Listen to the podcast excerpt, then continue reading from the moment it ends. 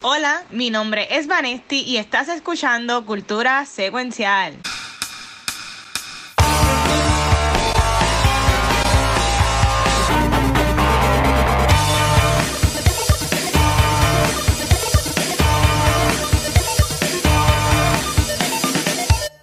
Bueno, saludos y bienvenidos a un nuevo episodio de Cultura Secuencial. No soy Vanesti, obviamente. Este, mi nombre es como el Watcher. Y hoy tenemos un episodio especial. Como ya mencioné la semana pasada, van a estar de vacaciones.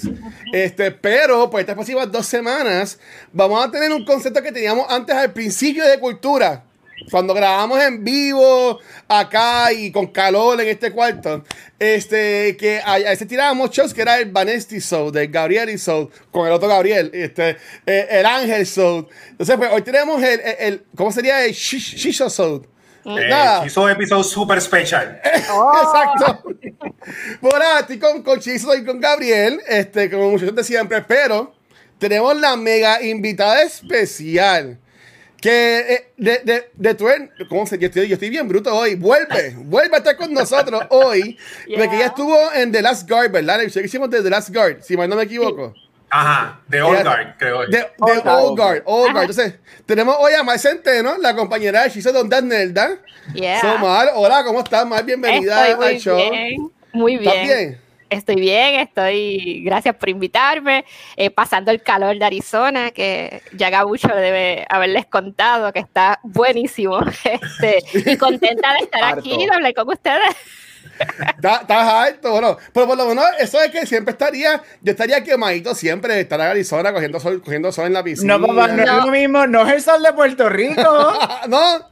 ¿Cómo es? No, pues esto, es- esto es, tú sales afuera and you burst into flames. ¡Eh, O sea, esto no es, tú no es que tú puedes ir a la, a la piscina a coger sol cuando está 110, 115, al menos que te quieras morir, o mínimo quieras cáncer. Yo lo No, explico, no. yo lo explico como que imagina que tú pones tu horno a 400 grados y que tú caminarías en la parrilla dentro del horno. Ay, Exacto. Dios mío. Tú sabes cuando tú estás, estás en el horno, estás haciendo algo, y cada vez que tú que abres estar el, horrible. cada vez que tú abres el horno, te da ese cantazo de calor. Ah, Pero lo bueno de eso es que eso para después de un segundo. Aquí no, tú sales afuera y ese está en ese cantazo 24/7. uy, no. Oye, ¿y a ustedes no les preocupa tener, este, porque yo tengo una prima mía que le dio la parálisis facial de cuando está mucho en frío y te metes a calor, como que te Ya. puede quedar este, la, la, la cara de una forma.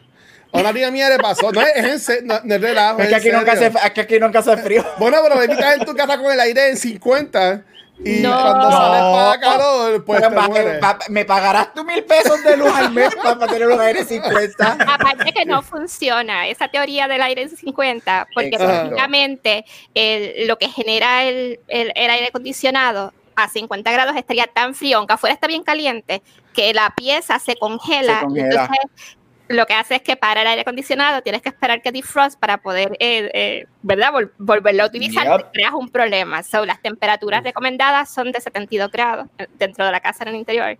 Y la Ok. gente que quiere ahorrar luz lo pone a 80, o qué sé yo, lo que ellos toleren. Yo lo pongo lo más frito que pueda, pero razonable. So, no, Bueno. no hay una cosa tan drástica así. Aquí en mi Yep. casa siempre está el de mi cuarto de 69. Ese, ese no, no cambia ahí, este, pero. Y Pero en Puerto. Rico, pero en Puerto Ah. Rico no, no he visto, no sé si tu casa es diferente, que Ajá. la, la insulación sea efectiva para los aires acondicionados. O sea, tú lo tienes en 69, pero se está escapando el aire por Sí. las rendijas de la puerta, por debajo Sí. de los demás. El Así que está- cemento, las casas son en cemento allá. so, Sí. el aire está fajado a 69, soplando fajado, pero tu temperatura promedio no está. Sí, pero está sí, es mira, déjame, mira sí. cómo me has metido aquí en esto. No, no, mira, mira, pero mira, dice Metaverse que pues es que Gabriel tiene pelo corto. Sí, esa es Por la la, razón. por, la, por la calor, tú sabes. Ya, Claro. por, por- por eso es Gabriel. no, pero mira mal. Tú estuviste con nosotros en ese episodio de la película de Charlize Theron, de Last Guard, como mencionó Chizo. De, de allá para acá, que has estado trabajando. Bueno, siguieron con Daniel, la Chizo, este, ¿qué has estado haciendo? Cuéntanos de ti. Mira, he estado, eh, estaba pollita cuando vine a, a acá y bien asustada a ese episodio. Luego hicimos muchísimo de ondas nerdas. Eh, yo estoy trabajando un montón en los trabajos regulares. En la vida de adulto. en la vida adulta. Este, y por otro lado, yo manejo cosas que tienen que ver con literatura. Y Uh. estoy en un proceso de, de- de un evento que sale este domingo, no, el próximo, que se los comparto luego, con escritoras de Puerto Rico en un ejercicio de traducción entre Phoenix y Puerto Rico, con poetas Oh, todas de, nice. del país para, pues, para hacer esos enlaces y esos puentes y para que los trabajos en español de Puerto Rico, que a veces se quedan como atrapaditos en la isla, Ujú. pues tengan su versión en inglés y puedan trascender también a, a Estados Unidos o otros espacios. So, eso Qué- es lo que he estado haciendo. Qué brutal. Qué brutal. Yo te voy a poner en contacto. Nosotros también tenemos una persona que, que también ha estado aquí de invitado, se llama Emil. Pero él es, su nombre de escritor es E.R. Landrón. Y, y él, hace, él, él escribe libros, tiene varios libros publicados. He visto algo por ahí en las redes de él. Sí, él tiene. Él, él sacó uno que es como que de vampiros, Dios mío. Tengo el libro por ahí que hicimos un episodio de ese libro cuando sacó. Y, en estos días sacó uno un perrito que lo vi en Instagram, pero si es peor, no me acuerdo el nombre. Pero, pero qué cool. Qué cool. man. Gracias por, gracias por estar con nosotros y esperamos que la pasen Feliz. bien y que se repita este nuevamente. Muy este, estoy. no, de hecho, mira, pero para seguir con el episodio, como normalmente hacemos, y Ujú. vamos a hacer lo posible para que no dure cinco horas. Este, porque, porque Por so- so- allá, allá en Arizona son las 5, o sea, Mari y Gabriel todavía no han almorzado, tienen que almorzar. so, vamos a hacer esto para que corra, para que corra. Pero, siguiendo con Watching con Guacho, este, yo voy a dejar lo mío para lo último, voy a hacer trampa, voy a usar What If para un poco de los últimos dos episodios de What If. Pero yo sí puedo decir, aunque no puedo decir las películas, pues vi que esta semana fue una bien activa en cuanto a screenings. Fui a dos screenings. Y las dos películas que vi, mi experiencia, una fue mala, porque la película no me gustó para nada, que fue la que vi hoy.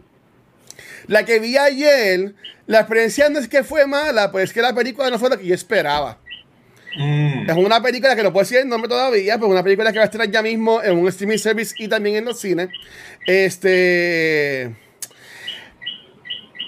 Y la película promocionan que sale mucho un personaje. Private chat, quiero saber quién es. Private chat, Y- escribe, escribe. Pero, pero en, la, en, la, en la película ese personaje sale, pero no es tan importante este, en, la, en, la, en la movie. Lo que, yo, lo que yo espero es que hagan más películas de esa, de esa, de esa historia. Oh. Por- porque yo porque yo entiendo la película está buena porque está buena está bien buena la película pero no es lo que me vendieron en los trailers Ok. no lo que me vendieron en los trailers es como media hora de la movie pero pero pero nada a mí me gustó pero yo me quedé como que mira yo quiero yo quiero ver a este personaje que fue que me vendieron en los trailers pero no pasó Yo Pero- vi trailer y me gustó mucho, no me digas eso. Sí, no, pero, pero, pero again, la movie está buena. Aunque aquí no tenemos un episodio pautado para ella, yo como quiera pensaba ver la película. Este, eh, y no, te- no tenemos un episodio pautado porque esa semana estrenan un montón de películas y creo que escogí Venom para, para el de Venom este, por encima de ella, pero está buena, pero no, no, no era lo que yo esperaba. Yo esperaba más ese personaje, como que como se llama de historia de él, la película es más enfocada en otros personajes, que son Ok. importantes en la vida del personaje que yo pensaba que era, y de seguro nadie me entiende porque he hecho personaje como 50 veces. Pero nada, ustedes que ya les tienen de echar la película, ustedes pueden tener ya más o menos una idea este, de la que estoy hablando. Pero Omar, ¿qué estás estado viendo en estos días que quieras compartir con nosotros? Cuéntanos. Yo estoy viendo Nine Perfect Strangers con Nicole Kidman. Ok. Está en Hulu o en Hulu, si le vas en español.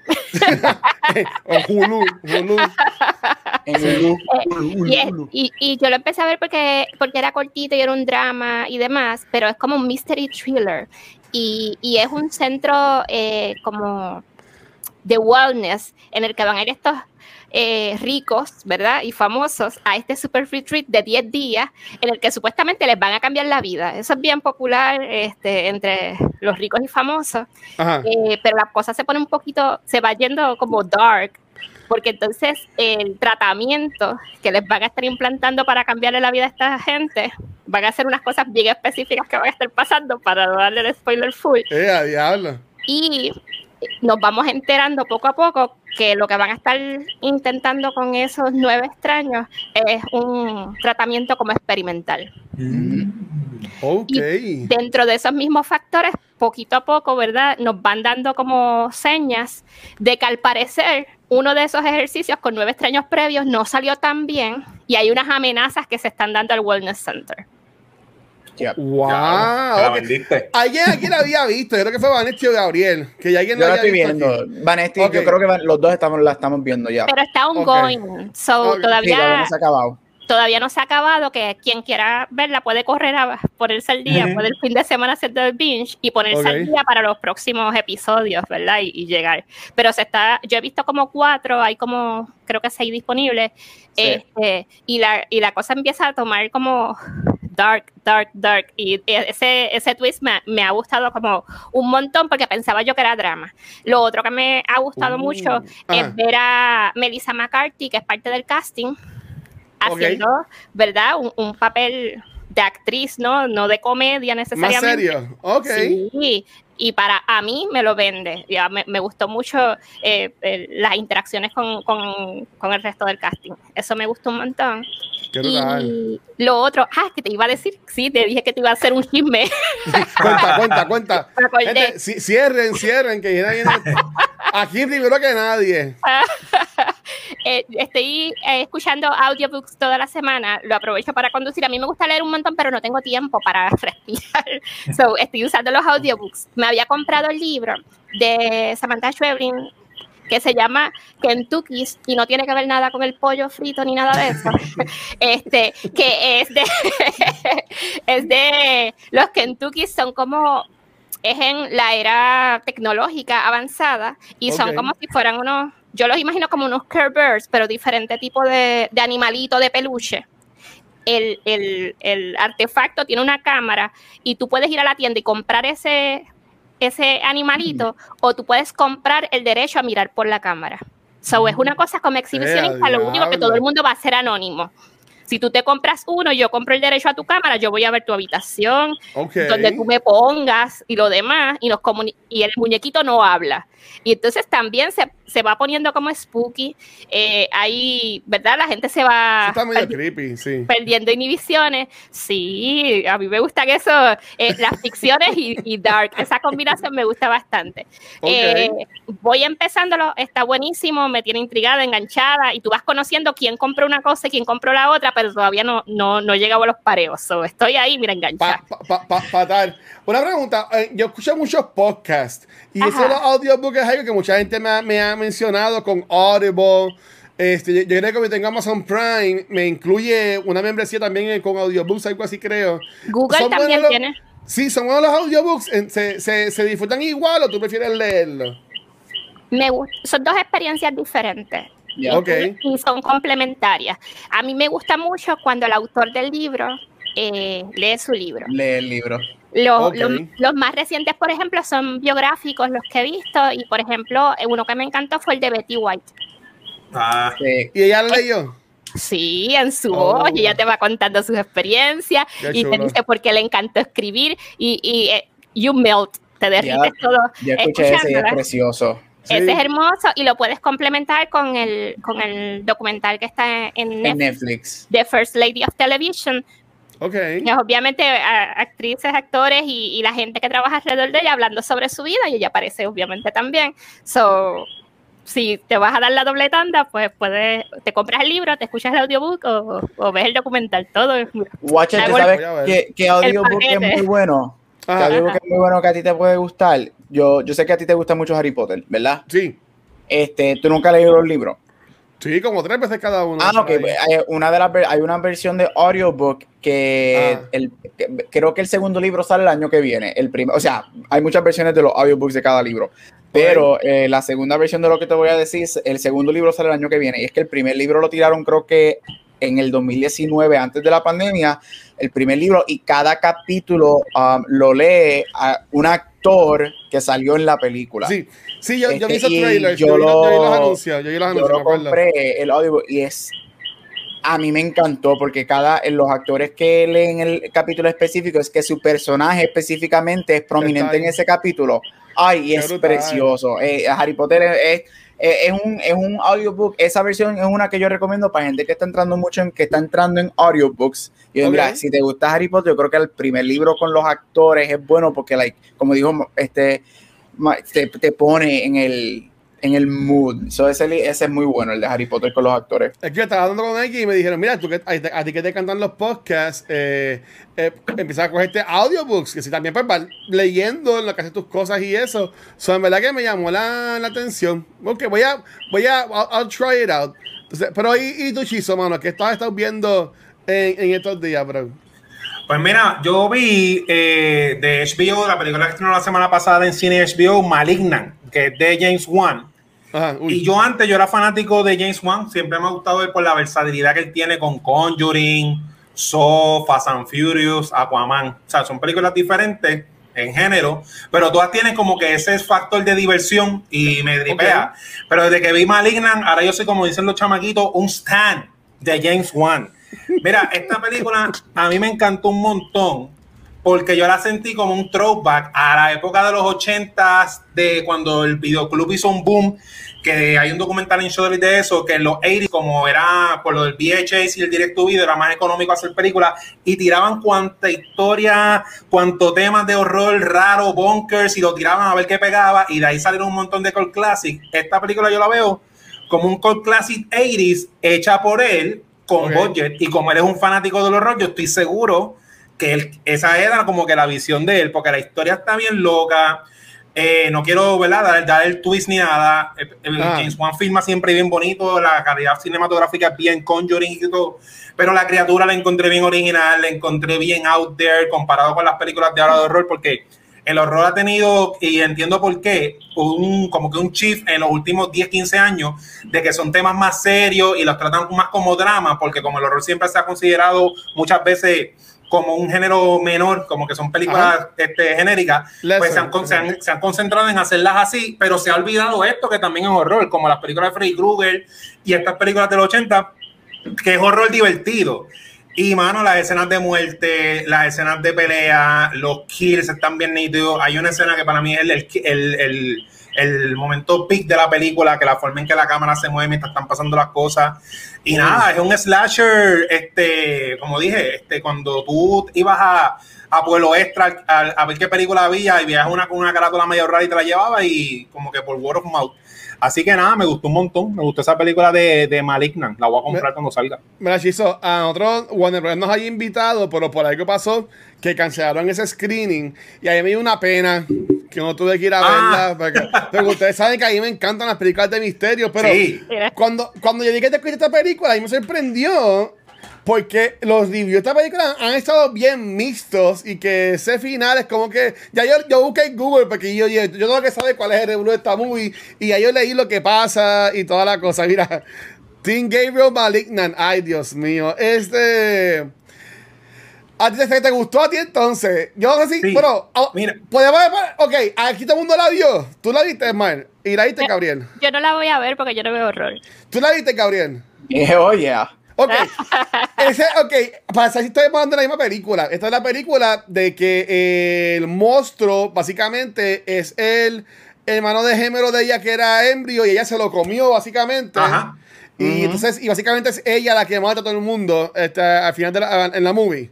Es, la él misma película. controlándola a ella, porque. Era un embrión que, que, que no podían separarlo porque estaban unidos por el cerebro, que esa es la parte bunkers, Ok. y lo como que lo, lo estirpan casi todo, menos el cerebro, y él Mm. Con- la controla a ella para vengarse, y esa es la historia.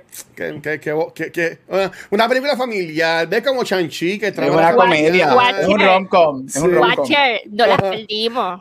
Qué cosa, ¿verdad? No las Pero- perdimos. Pero Gabriel Chizo, porque ustedes, ustedes que la vieron, ¿por ¿qué, qué ustedes entienden que la película tiene? Que la gente dice que la película no les gustó, pero tienen que verla. ¿Qué, qué, qué es lo que Ah. ustedes creen que Ah. tiene? Yo tengo, yo tengo ¿Cuál la respuesta exacta, pero deja que Exacto. Gabriel diga la parte de él. A ver, dale, Mira, Gabriel. yo creo que a mí, Uh, yo, yo, yo amo a, a Juan, este, para mí The Conjuring revi- revitalize lo que era el horror este, en los 2000, porque esa, esa trilogía y ese universo a mí me fascina. Este, yo encuentro que a mí me encantó Malignant. Yo la vi y yo dije, contra todo el mundo le está tirando esta película porque sí, los reviews han sido, not even ni Sí. mixto, los reviews han sido más bad, pero Sí. la película todavía sigue like trending en Twitter y whatever. Yo encuentro que esta película, esta película me recuerda mucho a Nightmare on Elm Street, la segunda parte.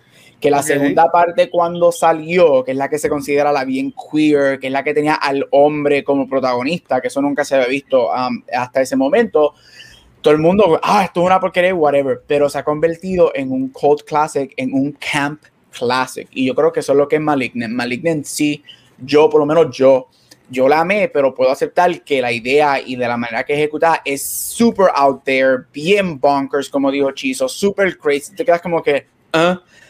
Pero es una película que tú no le puedes dar casco, porque es una película para tú vivírtela en lo que estás viendo. Tú para Ok. asustarte, para ver lo que está pasando y para no darle casco. No, no es una película que tú puedes sobreanalizar. Y yo creo que ahí es donde viene el problema con la gente que la está criticando. Como estaban esperando algo, yo creo que es que estaban esperando algo Conjuring, algo eh, él, y él dijo, no, Juan dijo, yo me voy aquí a lo loco y hago lo que me da la gana. Qué a mí me encanta Team Gabriel, yo soy Team Gabriel, yo quiero hangar con él, yo quiero que él me controle a mí también, porque hay o tres que se merecen mi venganza. Ay, Este, pero a mí me encantó y yo creo que es eso. Esta película yo la veo como una, también como una mother, la de Jennifer Lawrence de hace cinco años. Esa película yo la vi, esa película fue bien disturbing para mí, la vi en Fine Arts y yo estaba que yo me quería ir de ese cine. Pues yo la veo algo así que hoy Uy. en día, cinco años después, Mother está todo el mundo revisitando y diciendo, mira, esto es un clásico, no lo apreciamos, Sí, la- está bien adelantada.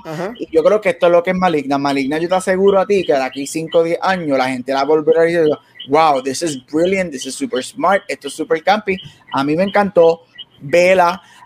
Yo obviamente amo los roles, no me asusté. Ay, creo que una escena fue la única que yo dije como que, uh, pero de ahí fuera- pero es, está en HBO Max, vela, o sea, no, no, no pierden nada con verla, pero a mí me encantó y de, denle a James Wan todo lo que quiera hacer y qué bueno que él experimentó con algo super weird, pero con- estoy con Chizo, esto es bonkers, esa movie es super bonkers y Horrible. necesitamos películas así, no todo tiene que ser safe.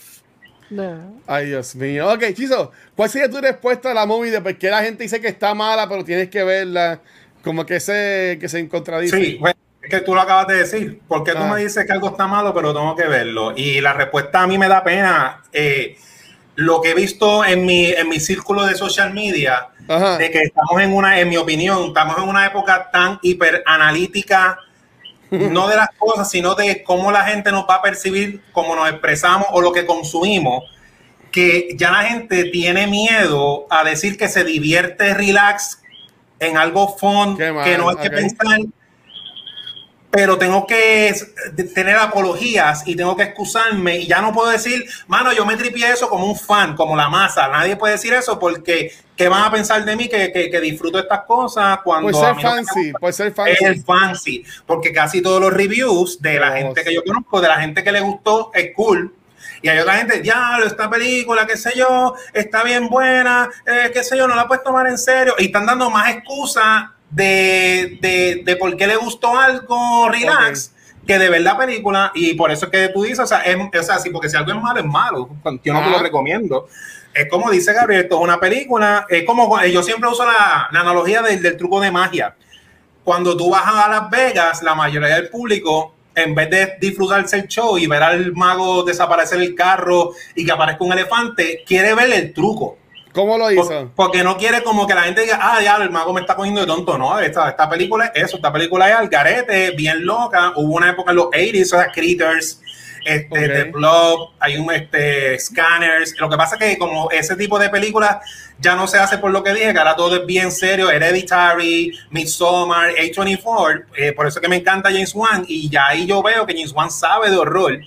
Freddy Krueger, la, la franquicia de Freddy Krueger es de las más famosas del mundo Sí. y, y esas películas se salvan porque ahora tú decir que ves esas películas, tú eres vintage, pero una película nueva yo lo encontré como arriesgado. Y mi opinión es esa, mi opinión es que la crítica en Rotten Tomatoes está en 75, relax, pero la gente que si, si no le gustó, no le gustó. Pero hay mucha gente que no es buena, pero la tienes que ver. Pues, loco, es buena, es buena, es buena. Es como un Fast and the Furious versión horror. Exacto, quería decir, ya que estamos en horror y con esto termino, Ay, porque sí, no, prometimos que esto no iba a ser largo. Este, Batman, esto es lo que pasa, decimos, hoy no va a ser largo, y esto es lo que pasa. Pero Voy a buscar la pasando. merienda. Exacto.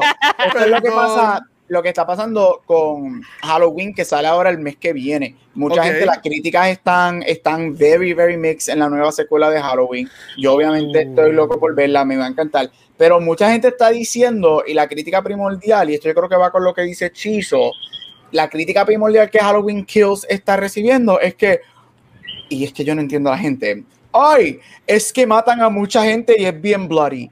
¿Qué carajo tú esperas de una Eso película que eso- se llama eso es lo que yo espero de esa película. Eso es lo que yo espero de esa película. Todo el mundo, ay, que es que el blood count es mucho. Si tú te crees que el trailer te enseñó muchas matanzas, prepárate, que es muy disturbing, whatever. ¿Qué tú esperas La de una no película que se llama Halloween Kills?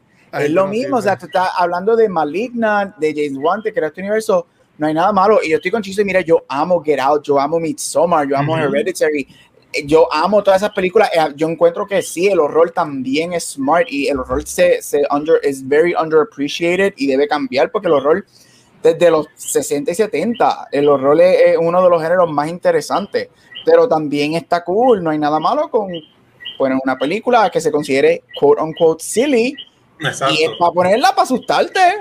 Y ya, y eso es lo que es Malignant. Y yo creo que es que los críticos están, ay, es que yo quería ver el arte Los elevado sabistas de, de por- la filosofía del asesino y por qué la metodología de por qué él elige este cuchillo para matar a tal. Mira, vete al carajo.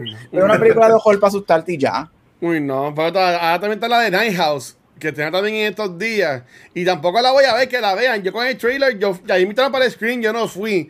Porque es que a mí esas películas, no, honestamente, no me gustan. ¿Sabes? Como que para para gastar gasolina, me disfruto el popcorn, obviamente me lo disfruto. Y es que eso Y el hot dog. Y el hot dog, pero. O sea, la película no, no es mi tipo. O sea, yo creo que me invitaron y yo, yo no fui porque no, no, no es mi tipo de película. Pues Gabriel, ya que estás ahí, ¿qué tú has visto en esta semana entonces? Además de Malignant, ¿qué otra cosa viste esta semana entonces? Mira, pues rapidito, para empezar, que vi, esto no, no lo tiene el Watcher porque salió hace como No. una hora. Oh. Busquen el teaser trailer de la nueva película de Guillermo del Toro llamada Ah. Nightmare Alley. El trailer, el teaser trailer salió hace como una hora. Para la gente que estaba diciendo, ya yo obviamente em- ya empezaron los festivales, ya empezó el Oscar Talk, para la gente diciendo, ay, que Belfast va a ganar mejor película, ay, que esto.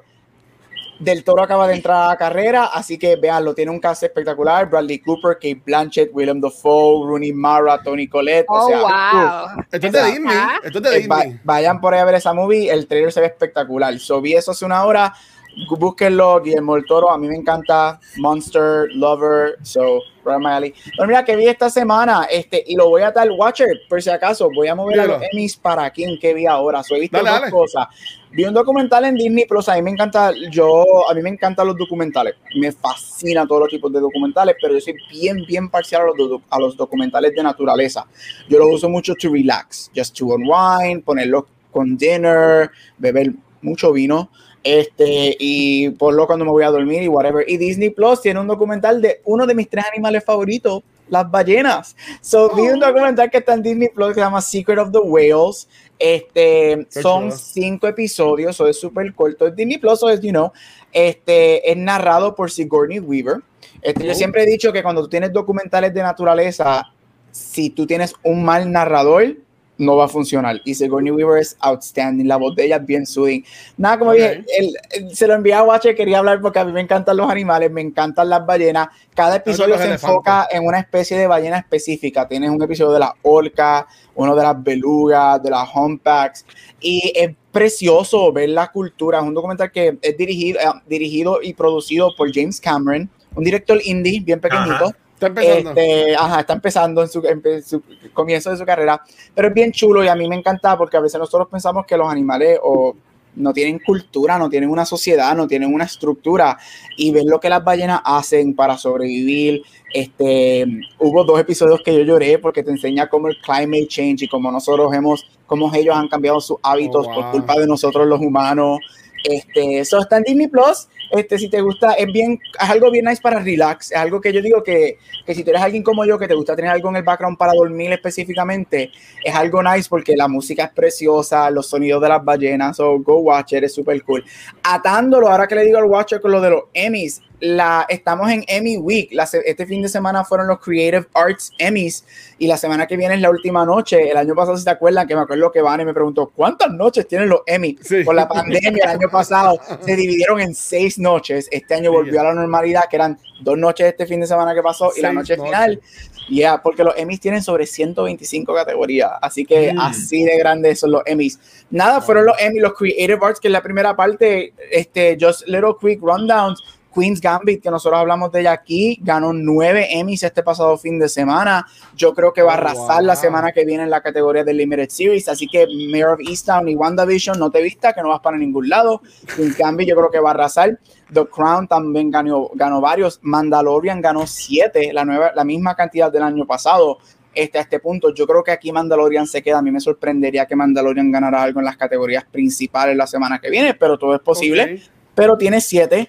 Este, y una de mis, este, WandaVision ganó tres. Este, Queen's Gambit le ganó en todas las categorías que estaban compitiendo juntos, pero en las categorías que Queen's Gambit no estaba, WandaVision se llevó tres, incluso una de mis dos categorías más importantes de este año, que yo espero que la segunda categoría la gane también.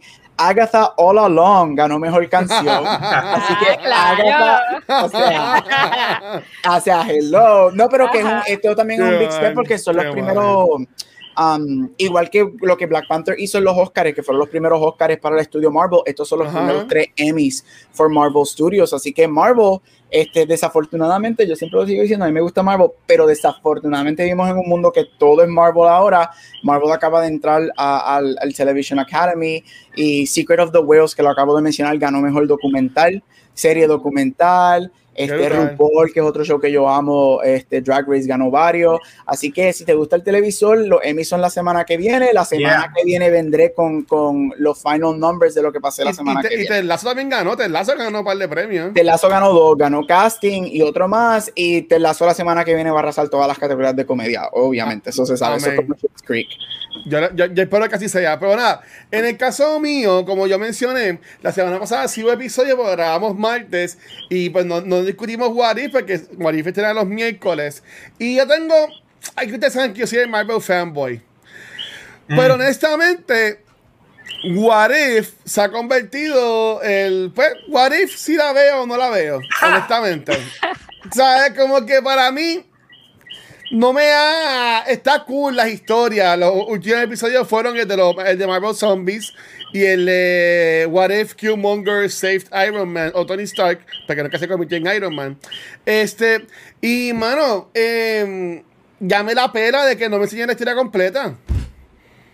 ¿Sabes? Es Eh, eh, ya estoy en, ya, ya estoy en, ya estoy en, me, me endiabla de que la, la trama está cool, la brisa está chévere, pero me lo picas a mitad y no puedo, no me gusta, ¿sabes? Dámelo completo. Yo lo que digo That's es. what she said, pero ajá, di- ah, dime mal, exacto.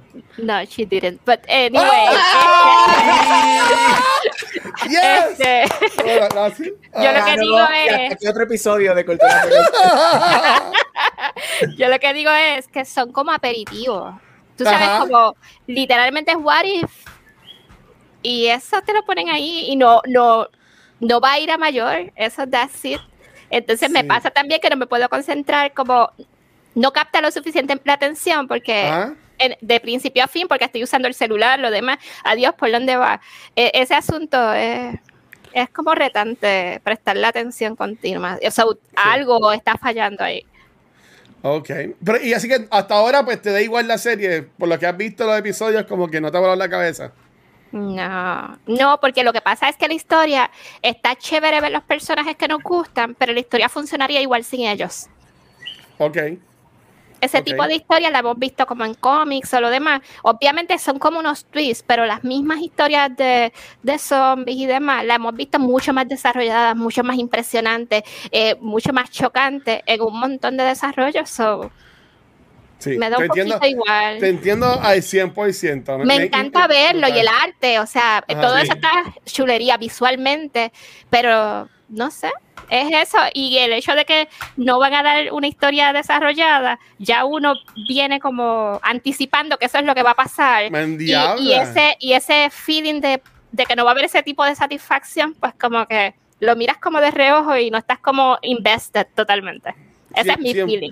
100%. Antes que vaya a y, y Shizo, otra cosa que me molestó, y esto lo pueden tomar mal, no, me, me pido disculpas desde ahora, pero ellos promocionaron el episodio de eh, eh, como Star-Lord como la última participación de de, de Chadwick. De Chadwick en el NCU. Y son megas embustes porque ha salido dos veces más después de eso. ¿Tú me entiendes? ¿Sabes? Que como que como que si le van a promocionar, promocionar que, eh, este, que la serie en sí es como que su última participación, no ese episodio, porque nos mintieron, porque ya, ya, ya ha salido Chadwick dos veces más como, como, como Tachara en la, en, la serie. Déjate llevar, Watcher, tanta resistencia. es así difícil. Pero ahí, Chizo, ¿qué te ha parecido estos últimos dos episodios de, de What If, mano? Pues mira, en el último episodio fue que hice el click, porque el de Marvel Zombie, como yo soy bien fanático de esos cómics, este, pues no me molestó tanto. Ah. Pero lo que había mencionado Vanessa y Gabriel al principio de la serie, que tenían miedo de que se fuera repetitiva en cuestión de que repitieran exactamente las mismas películas, pero en, en serie, pasó de otra forma, porque la repetición está pero no en eso, sino de que yo creía que esto iba a ser, como el título dice, What If, que rienda suelta a, los episodios. Y lo que me he dado cuenta es que todos los episodios, o sea, que las películas de Marvel son PG-13, aventura y acción, que el primer episodio de Captain, de Captain Carter fue así. Pero todos los episodios es What If, algo bien dark bien algo bien triste. Entonces ya eso siempre como que repetitivo, tres episodios, todos los últimos tres episodios es algo bien dark, algo bien este, malo. Y yo dije, mano, eh, eh, eh, se hubiera aprovechado más, darle variedad, ya que todo un Warif bien al garete, ejemplo, hubiese sido cool haber hecho un episodio como de comedia full, como The Office, pero con los Avengers. De la parte 9 a 5 de ser un Avenger y un episodio completo que tú te rieras a los Harley Quinn, pero están usando todos los what como que cosas bien tenebrosas y tristes. Y lo otro, que encuentro que el arte y la animación y todo está bien nítido, pero lo veo como wasted eh, effort y potential, porque la animación visualmente se ve brutal, pero tú no estás invested porque eh, como tú dices, el episodio se va a acabar ahí ya, no como en otra serie animada. Ejemplo, eh, la Invincible. Invincible yo sí luego de salir Season 2, porque me diste todo el story arc, que si no dan, hacen un Season 2 no me molesta, si lo hacen lo veo, pero ese estudio o esa compañía que hizo esa animación, que mal, si Marvel pudiera hacer algo para que le dé la libertad de que no tenga que ver nada con el CU y que haga un universo animado con los X-Men, con Spider-Man y con todo, para que uno pueda como que, como, como que seguir la historia y que le importe, como hace Star Wars con Bad Batch, que todo es canon, pero son sus propios personajes. Y eso fue lo que noté, que hay una repetición en cuanto a que todos los temas son bien, bien, bien tristes y bien dark. Ok, estamos por la misma página más o menos todo el mundo. ¿Y usted, doctor, qué piensa al respecto? Ay, a mí me perdió el show. ya me perdió. Después del tercer, ¿cuál fue? El, el, tercer episodio creo que, que, fue el que a mí me encantó. Este, sí, el tercero, que es el, el primero de Chadwick. ¿Verdad? El ah. primero de Shaggy creo que fue.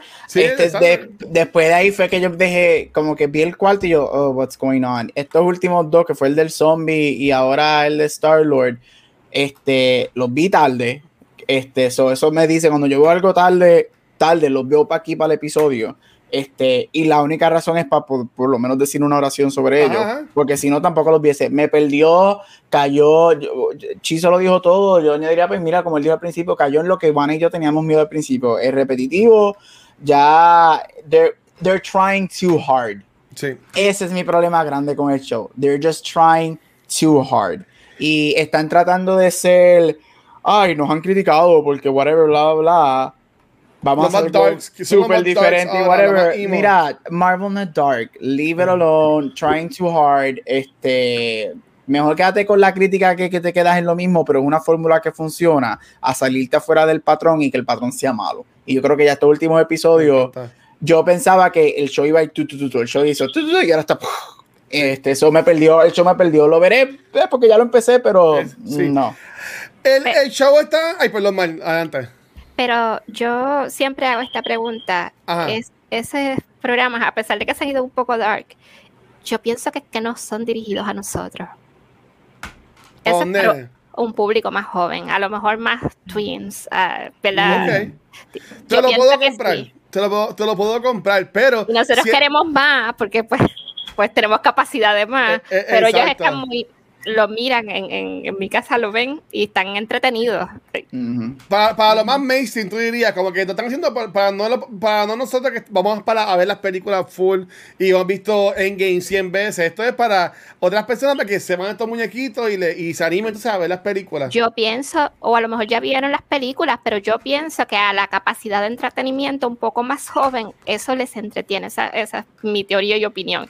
Ok. Eh, y pienso que cuentan con que los que somos fan lo vamos a ver aunque no nos guste, Como quiera. justo como lo estamos viendo. Eh, ¿no? Este, Obligados, nos estamos obligando. porque exacto. somos fan y no los queremos perder, se lo vamos a ver, aunque no estemos tan satisfechos con eso, y eso permite que la nueva generación, que es lo que ellos están trabajando, ¿verdad? Ya, ya Ah. no están trabajando mucho para nosotros, están trabajando para esta otra generación que está creciendo y que va a gastar en la franquicia. Sí, y yo vi, yo he visto para la entrevista porque yo, como que me, cuando vi el episodio, ya, ya con los zombies, con ese revoludo que termina con Thanos, yo quería ver la pelea, yo quería ver, ¿sabes? Es como que te dejan entender de que, ah, pues Thanos se los va a llevar a todos y se va a convertir con Infinity Gun de zombie, whatever. Pero con el de ayer, yo lo vi como que yo lo vi por la noche, yo lo vi en tarde, como que ve, vamos a verlo, olvídate. Y me quedé y dije, no, espérate, esto, esto está mal. Y como El que de- empecé a buscar la el de-. El de ayer no se esforzaron. No, yo, yo, yo dije como que, como que, mano, me matarán, me matarán a todo el mundo. Se van, dejan como que se van a ir a guerra contra, contra Wakanda, pero se queda en nada. Es como que, ok, el episodio se queda en nada. Y como que, bien entrevista, y esto no es spoiler porque acabo de verificar y ya está en IMDb, ya está puesto. Eh, básicamente, lo- y esta es mi cuenta. Mi cuento es de que estas mini historias las fueron haciendo, las fueron haciendo, perdón, este, porque ya vemos que el Watcher, este, sigue saliendo más prominente en cada episodio. En este de, de ayer se veía casi completo, ya no era así como que una silueta ni nada. Eh, en los últimos dos episodios de What If va, es como quien dice los Avengers de What If. Mm. Y entonces ellos, eh, lo que dice IMDb, que es lo que yo vi en una entrevista, que dice, in an alternate timeline, este, Vision se convierte en Ultron. Es como que el Ultron más malo con el, con el gun y todas las cosas. Y entonces Uatu, este, el Watcher, va por los, por los desktops y, y ahí al fin interviene. Y crea entonces a estos Avengers que lo hemos visto en los posters y en, y en, en el teaser trailer que salió los otros días. Hacen como que la toma de los Avengers y después pasa algo y se ve y está Captain Carter con este con Gamora y, y, este Black Widow, ¿sabes? Que eh, son unos Avengers distintos. Que hay que ver, no sé si, maybe, eh, como que montan estos Avengers y después los próximos episodios, como que la segunda temporada que ya se confirmó, ya, viene, este, giran esos personajes y no simplemente en más historias de What If, como que no sé. Pero si me van a seguir dando la historia a mitad, te lo juro que, ¿sabes? Los voy a ver porque lo- mi, mi, mi, mi, mi, mi cerebro me obliga a verlo, porque salí cuando vuelve en CU, tengo que verlo, ¿sabes? Ajá. Pero, pero lo veo obligado, lo veo molesto, lo veo así como que con los brazos cruzados. Chismao. ¿Sabes? Lo veo por castigado. Pero en verdad, ¿qué, qué tipo Guache, de yo, para ver esos últimos yo voy a decir algo que, que, que yo creo que, que es donde Marvel cayó. Ajá. Me acuerdo cuando el año pasado que no recibimos ningún contenido de Marvel, pues porque estamos en el fin del mundo. Ajá. Este, tú estabas como que, yes, este año nos van a dar Yeto. todo lo que nos han, no nos han dado y más. Ahí está el problema. Yo creo que nos sobresaturaron de cosas de Marvel Sí. para mí. Y yo creo que estamos en un punto breaking que es como que stop, Y va a ser peor. please stop. Porque el año que viene hay cuatro películas y en el 2023 hay cinco películas que van a estrenar más la Sin, serie. con- sin contar por la serie, así que paren, please stop. ya. es como Star. Wars del 2015 al 2019, todo lo paren, paren. Que fue, que vamos. Pues nada, a, a, a que no, ella sigue intentando hacer la, la mejor, la mejor versión de Vanesti que puedo, con, como voy a empatar los segmentos. Ella diría que bien cool ahora para traer a Chizo. Yo lo que me puedo inventar es al que nunca le dicen que pare con los blue cheese, es a Chizo. Así que, Chizo, este, cuéntanos, ¿qué nos van a traer? No sé, perdónenme. ¿Qué nos van a traer esta semana con eh, blue cheese, mi hermano? Pues mira, seguimos sobresaturados con Marvel porque el primer título de la sección de Blue Cheese es que del MCU sale en formato físico la película discutida en el episodio 165 de Cultura Secuencial y es Black Widow, donde ahí pueden ver eh, la imagen del Watcher, la, eh, la edición regular y el Steelbook, la versión que Watcher envió en el chat, que yo dije, yo necesito esa versión de Sí, Steelbook y fui la compré para revisitar la historia con, que conecta con el pasado de Natasha Romanoff y Yelena Vela Nova. Mírala aquí. Ah, Oh. lo conseguí, lo conseguí el Steelbook. De las aventuras de Marvel. Eh, nada, los suplementos especiales que trae, trae uno llamado Sisters Work It Out, donde se enfocan en la, en las actrices Scarlett Johansson y Florence Pugh, entrenando, practicando coreografía y durante esos ensayos crearon un bonding bien chévere para la filmación. El MCU sigue dominando las tablillas de tus eh, de tu casa, de tus películas. El segundo estreno es un double whammy porque de Laika Studios salen los reissues de la serie Cubo and the, de la serie de la película Cubo and the, Stu- and the Two Strings y Paranormal. Laika Studios son unos maestros del stop motion animation. Tienen un track record sólido, todas las películas de ellos son buenas, o sea, ellos no han hecho todavía una película mala. Y los suplementos especiales que traen ambas, pues traen el- los making of del stop motion, que tú sabes que eso es bien, bien tedioso y bien chévere verlo como ellos lo hacen, de las dos producciones y también eh, el making of de la, te- eh, de la temática, de la inspiración de la historia, de los personajes, de cada una de ellas. Laika Studio, yo siempre recomiendo esas películas, películas como un blind buy. O sea, eso, Brutal. aunque tú no la hayas visto, si la quieres comprar, te vas a la segura. Pero el estreno grande de la semana es que por primera vez llega en 4K. Tenemos una de las películas más queridas por los cinéfilos y es de Shawshank Redemption. Uf. Esto es una historia adaptada eh, de un cuento corto de Stephen King. Y como diría Gabriel en la sesión de él, esta película fue nominada por siete Oscars, incluyendo Mejor Película, que la hace un heavyweight. En el cine, los suplementos especiales que trae, trae dos que duran cada uno 45 minutos, que eso siempre yo digo, Wow. se fajaron, no, no, no tiraron algo ahí de tres minutos y ya. Uno es llamado Show, Shawshank The Redeeming Feature, donde un crítico de cine británico llamado Mark eh, Kermode habla con el director y con los actores sobre el tema de la película, pero se enfatiza en la popularidad que tiene esta película. Y el otro llamado de Charlie Rose Shows, que es más así talk show, una entrevista más relax con ellos mismos, con el director eh, Frank Darabont y con los actores Morgan Freeman y Tim Robbins. Ahí que tienen dos, dos documentales eh, de 45 minutos, que eso hace una película entero eh, como tal. Esas son las tres películas de Blue Cheese. Hay Superhero Action, hay animación de lujo y una de las mejores películas que es bien nominada para los Oscars, pero que también es bien popular, bien mainstream, porque casi nunca esas películas así de Oscars son populares, pero esta la ha visto todo el mundo. Y nada, ya, mira, rapidito, se acabó Blue Cheese.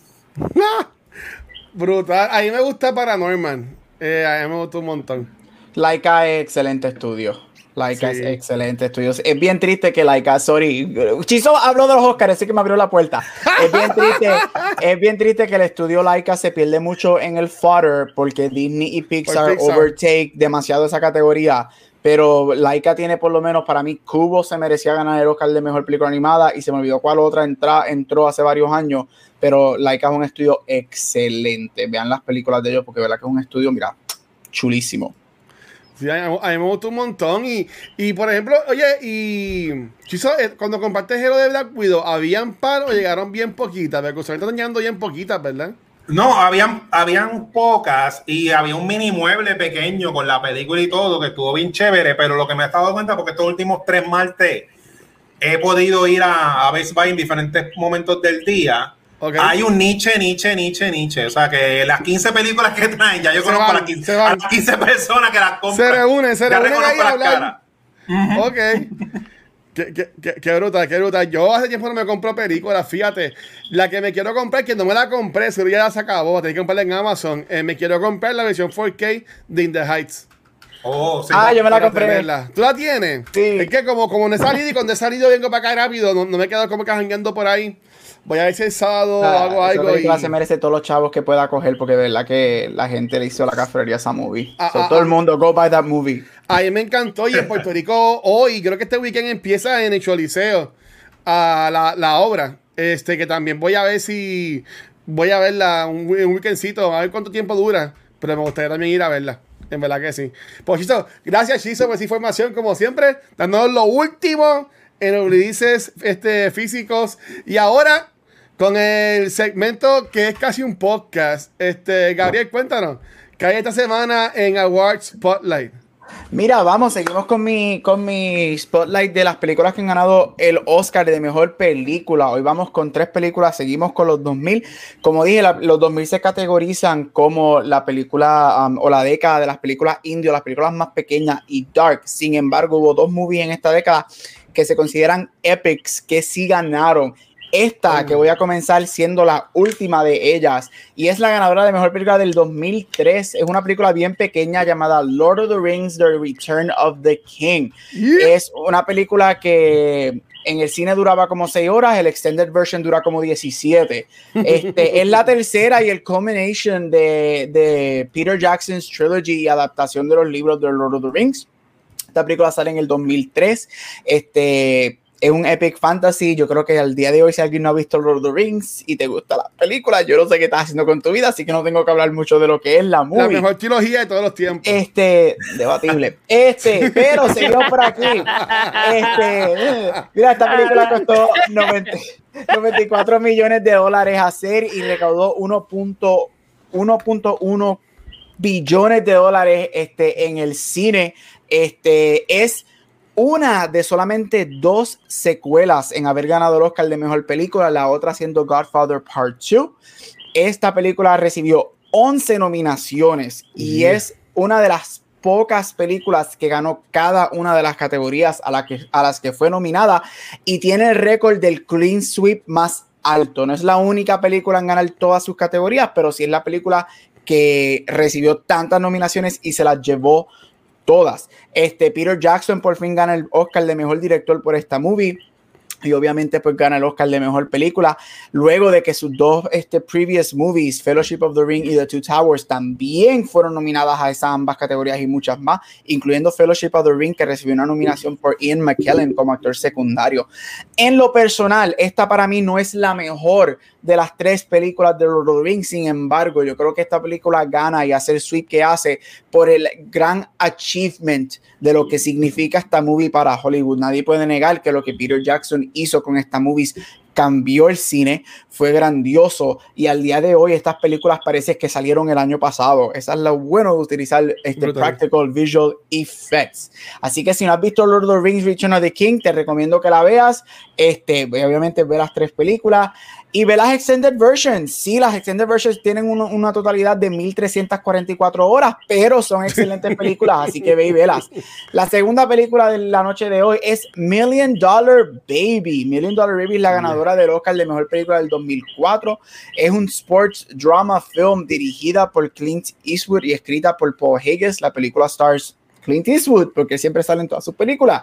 Este, porque why not? Hilary Swank y Morgan Freeman. Esta película sale en el 2004. Es una de las películas, hizo historia porque es una de las películas que ganó el Oscar y salió tan tarde en la carrera de los Oscars. Esta película salió solamente 10 días antes que culminara la fecha para Oh, los wow. Oscars. Fue un unprecedented hit. Esta película retoma mucho los 70 y los 80 y vuelve a traer lo que es los sports movies dentro de los Oscars.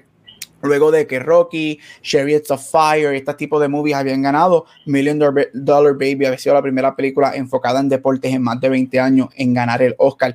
Hilary Swank gana su segundo Oscar de mejor actriz. Ella es una de las pocas personas que han ganado dos Oscars de mejor actriz y ella lo ganó en cinco años. El primero por Boys Don't Cry y cinco años después gana por esta película. Morgan Freeman también gana el Oscar de mejor actor secundario y Clint Eastwood gana mejor director y mejor película. Esos fueron los cuatro Oscars de esta movie. Esta película costó 30 millones, hizo 216 millones, millones de dólares por hacer. Si te gustan las Wow. películas de deporte, si te gusta algo como Rocky, esta película es obviamente es diferente en la historia porque Rocky es bien The American Dream. Este, this is full on un biographical film.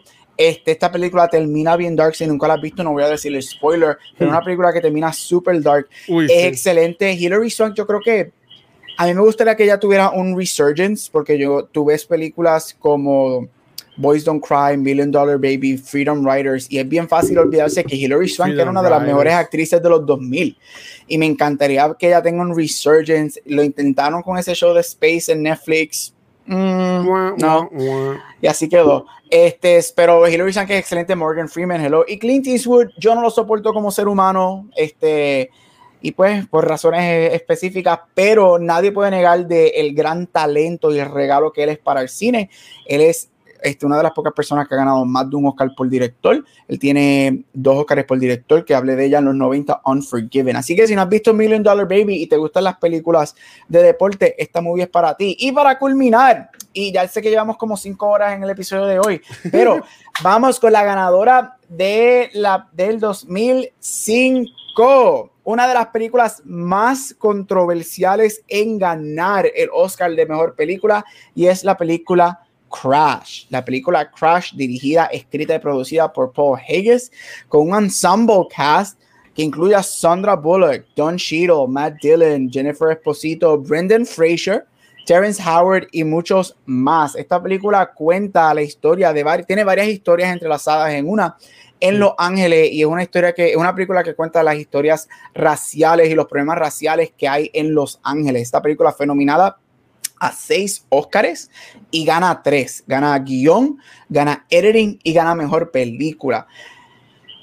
Matt Dillon fue nominado al Oscar por, actor secundario. Este, en esta movie su performance es muy bueno. Esta película causa la, la controversia que causa porque es una de las películas que menos premios ha recibido, tanto en, en galardonado que ha ganado y en nominaciones y gana el Oscar de Mejor Película, especialmente, como dije, esta película es bien controversial porque le gana a la película en la historia del cine más premiada, Brokeback Mountain. Brokeback Mountain se consideraba la favorita entrando a la noche de los Oscars y no gana. Después de ya han pasado 16 años, se sabe que hubo una campaña abierta de mucha gente en la academia para que no votaran por Brokeback Mountain por su temática gay este, y muchas cosas. Esta película, yo he mencionado aquí que hace como cinco años hicieron un, la academia hizo un polling este, y una de las preguntas fue qué, qué año tú revisitarías este, y votarías por otra película. Este, la he mencionado varias veces aquí, Crash es la número uno. Todo la mayoría de la gente en la academia dice que si tuvieran la oportunidad de volver a votar por um, este, otra película, votarían por Brokeback Mountain over Crash. Este, again, yo aquí trato de ser lo más subjetivo. La película gana el Oscar de mejor película. Yo encuentro que la película tiene elementos que son muy buenos. Este, yo creo que es una película de sus tiempos. Si la decides ver, especialmente hoy en día con todas las cosas que están pasando raciales como Black Lives Matter, entre otras, este, vela con esos lentes, que es una película que fue hecha en el 2004, salió en el 2005. So, por esos lentes, véala, no trates de examinarla con los lentes de hoy en día y con los movimientos sociales que están pasando hoy en día. Pero si no la has visto, Crash, ganadora de mejor película del 2005, go watch it. Hasta aquí, Award Spotlight. See you next week. Brutal. Este, Gary, tenía una pregunta. ¿Cuál es la película que ganó Benicio del Toro? Porque yo por alguna razón pensaba que era esta, Crash. The Shape of Water.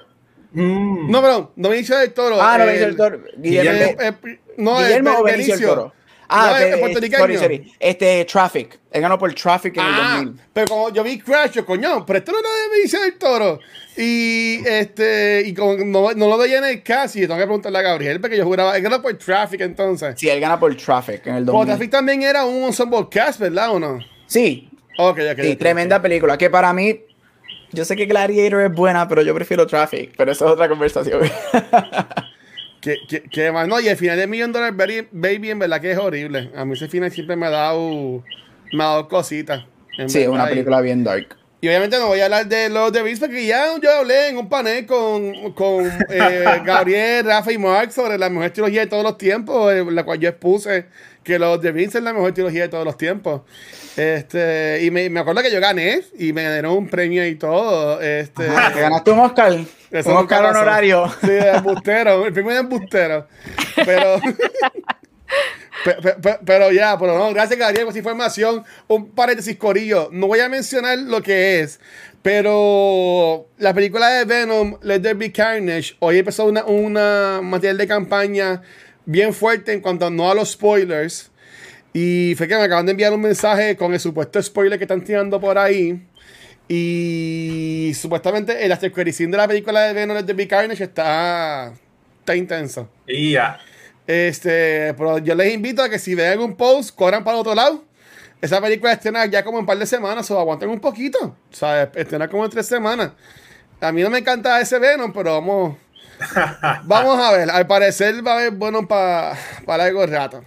Pero nada, Corillo, esta semana. Este, como mencionamos, esta próxima dos semanas no vamos a tener así un tema específico de película o serie como siempre tenemos. Eh, yo, yo, yo les, dejé la, pues, la, la, mesa abierta para que Chis y Gabriel pues, hicieran lo que ellos quisieran con sus eh, respectivos episodios. Y hoy le toca a Chizo. Así que, Chizo, cuéntanos de qué vamos a hablar entonces en el episodio de, de esta semana, caballero.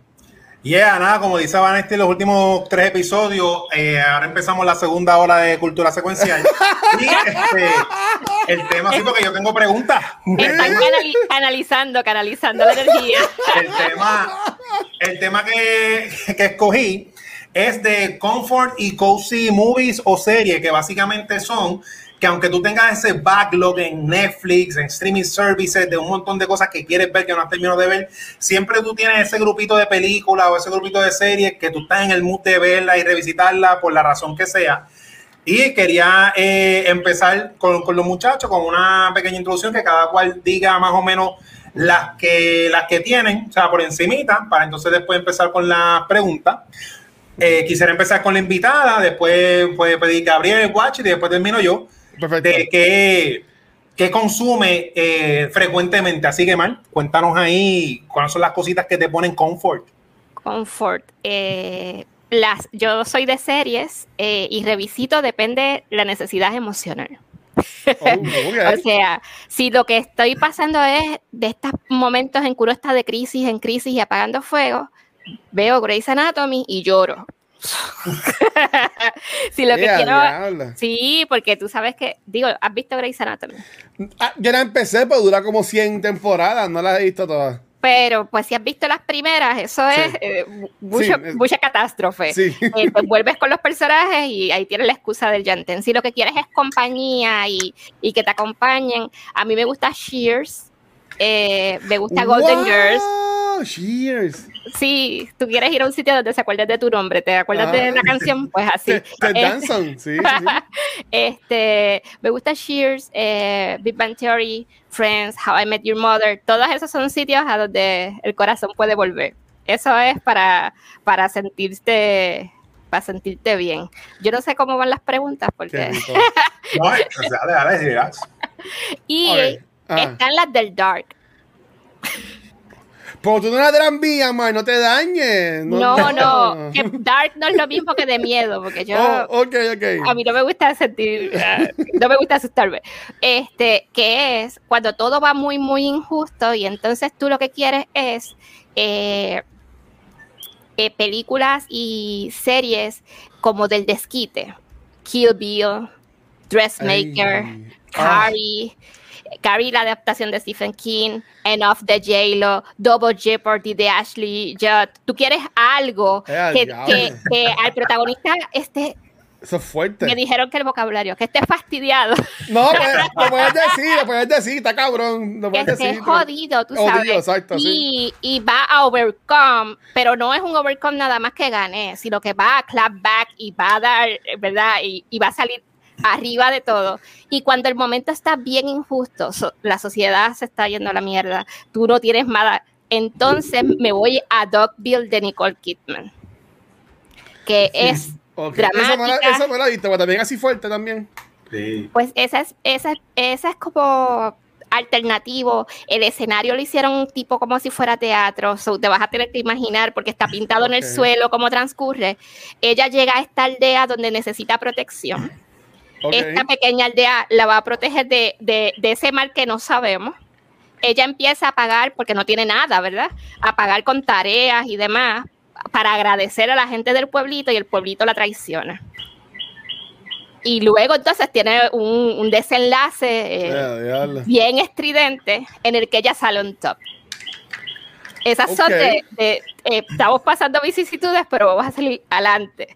Y a veces uno lo que necesita es eso, a, que te- a veces es que te pasen la manita, a veces es que te acompañen, pero a veces es fuego por ahí. Yeah. Ah, fuerte, fuerte que le den a uno. Y eso es más o menos mi... mi. Obviamente Holidays es otra cosa, y estamos, ¿verdad? Lord of the Rings, Harry Potter y todas esas cosas, pero ya les di un montón. Más. Ah, bueno, ah, bueno, dale, está bien. Ajá. Mal, me tocaste el corazón cuando mencionaste Double Jeopardy de Ashley Judd y Tommy Lee Jones. Esa película, uff, Dios mío, esa movie lo es todo. Y te sientes que triunfas, ¿verdad? Claro que sí. Oh, Ay, esa- yeah, oh. yeah. Cuando, cuando, bueno, tú sabes, cuando, cuando ella regresa de su muerte después del entierro y ella, sí, a mí, y en la cara de él, yes, esa, es más, hoy quizás la veo. Este, y, I y love vas that a, movie. y vas a salir renovado, Oh, renovado. ahí. película es Qué rico, qué rico. Este, mira, yo no, yo, yo tengo muchas cosas que yo revisito muchísimo que son mis comfort things. Yo no tanto la, la yo no las tengo bajo mood. Este, pero es una mezcla de movies con, con shows de televisión. En lo que shows de televisión, algo que yo veo constantemente, este, es Sense8 de Netflix. Uh, este, me fascina. Este, Avatar The Last Airbender, go to para mí. Ah, sí, O sí. sea, sí. ese, ese show es, hello, yes. Yo quiero reírme y quiero, quiero decompress los episodios de Soccer donde se tira los chistes y eso es lo que Bello. es. Este, ¿qué más, qué más, qué más, qué más? Este, yo amo Charmed y Golden Girls, son dos de las cosas también que yo veo constantemente. Yo me sé todos los episodios de Golden Girls habidos y por haber. Este, y, y yo veo eso constantemente en lo que es movies. The Birdcage y To Wong Fu son dos de mis movies que yo siempre pongo. Hay una película de Meryl Streep que, que es con Alec Baldwin y Steve Martin que se llama It's Complicated. Este también me fascina Esa movie. chula. Esa película me encanta. Este, porque también tiene que ver con comida y a mí me encanta comer. Este, obviamente Harry Potter es parte de mi vida y Star Wars también las uso mucho. Es bien weird. A mí me gusta uno, yo me escucho doble, me escucho bien. Sí. Sí. Sí. Este, a mí algo, hay un género que a mí me gusta mucho ver que it brings me joy, como dice Marie Kondo, y es el género de disaster movies. A mí me encanta mucho ver Twister, um, do- 2012, The Day After Tomorrow, Independence Day, aunque Independence Day también puede ser Aliens y whatever, pero a mí me encanta ver este, Volcano, Dante Speak, Uy. Este, a mí me gusta, me gustan mucho los disaster movies, porque a mí me, yo soy bien fanático de estas cosas que pudiesen pasar, pero en el cine las hacen bien exageradas y a mí me, me, me gustan. Yo pongo mucho, yo me encanta. Yo, ay, no encuentro que ver, para que tiene un disaster movie. Y my go-to Volcano, Dante Speak, Twister, 2012, Day After Tomorrow, me fascinan. Ok, yo, en, el- en el, en el caso mío, yo soy mucho, yo, ok, ahora no tanto, pero antes yo era más de series. Yo, antes, yo, yo antes era, yo, sí, yo era series full, o sea, por ejemplo, yo he visto, yo he visto Lost como tres veces. eh, House la he visto como cuatro House. veces. Este, yo amo House, que la registré los otros días y estaba gozando con ella full. Pero te da Eh, relax, House, porque es como tenso. es que, es que eh, como, como ella eso es lo que pasa, más me dejaba llevar porque tenía sus buenos Ah. momentos y sus malos momentos. O sea, yo, yo vivo en el viaje de los episodios. Más, más era por, por los assholes y que house que me daba risa porque como es con la gente y eso, pero... Porque cuando llega el tipo a fastidiar con él, eso es Ah, bien bueno. tenso. Sí, Yo sí, lo lo sufrí primero- un montón. Los primeros dos, las primeras dos temporadas, ellos le pusieron como que un villano a House. Este, en la, en la primera es el que quiere comprar el hospital y, el y en la segunda es el policía. El policía, that I Este, hate him. no, era, y eran, eran tramas buenas, pero más me gustó después que era que lo tiraban, que era en busto, obviamente, pero era más como que de medicina, que este se enferma y cosas así, ¿sabes? Yo siempre me voy a acordar, este, creo que es en el quinto, la quinta temporada, que el season final es de dos partes, que se llama House's Head y Wilson's Heart, que básicamente que House está en un choque y está todo, está todo esa noche y la mañana después este, intentando recordar algo. Y él como que no, me acordaba de eso, no, no, sabe lo que es. Y al, final del penúltimo episodio que se llama este House's Head, House se recuerda de que Amber, la que era la novia de Wilson, lo acompañó, a él, lo acompañó a él en ese autobús y ella está, y ella estuvo en el accidente. Y obviamente, pues, esto es un spoiler que tú sabes hace tiempo, pero eh, eh, cuando al fin él se da cuenta, porque ella como que era doctora, pues en otro hospital, pues no, como que Wilson no estaba muy pendiente a ella. Este, se, la, la consiguen en otro hospital, pero ya cuando la encuentran, está toda chaval y básicamente eh, ese, ese season final y que se llama Wizard's Art es ellos intentando salvar a Amber y, y, y House en este viaje que está cabroncísimo este, en su mente, que le hacen como que electricidad y whatever. Y ahí sale cantando con este con la casilla de Cody Lisa Edelstein. Y es, un episodio, esos dos episodios, yo siempre digo que es perfección. En verdad que es lo más que a mí me gusta. Eh, a mí me gustaba mucho, antes cuando tenía cable, a mí me encantaba mucho USA Network. Ellos daban mucho los reruns de CSI y de House, que fue que yo conocía House, pero tenían series bien buenas como White Collar, este, Suits, y eran series que también yo veía mucho y me gustaba, me gustaba un montón. Ahora ya más de viejo, cuando no, tanto, no tengo cable, lo que es más películas, eh, yo veo mucho los streaming service, los, los, comedies. ya, yo, yo compré en un mes 36 años, muchacha. Ah, este, pero, pero, en un, pero en, un, en, un, en un mes. por ejemplo, los de Bob Burnham, yo sé que salió los otros días el de Inside, que todo el mundo gozó con él. Por él también tiene otro este, stand-up comedies, que son, obviamente, es un stand-up comedy, pero te toca un giro como que deep y siempre te dejan como que pensando en esa introspección que me, que me ha gustado y también aunque a, mucha gente que no le gusta a él, los stand-up de Kevin Hart de que están en Netflix también yo me los disfruto. Este, que tiene un chiste que está corriendo y hay una avestruz como que al lado de ellos, al lado del carro. Y la avestruz se queda mirándolo a ellos y corriendo a la misma vez. Y como él lo cuenta, está bien cool y hay como que tiene chistes que traspasan los especiales y como que tiene esta lore eso están los cómics de él. Pero básicamente ese, ese es mi, mi, comfort. Y más la música, pero no me ese viaje.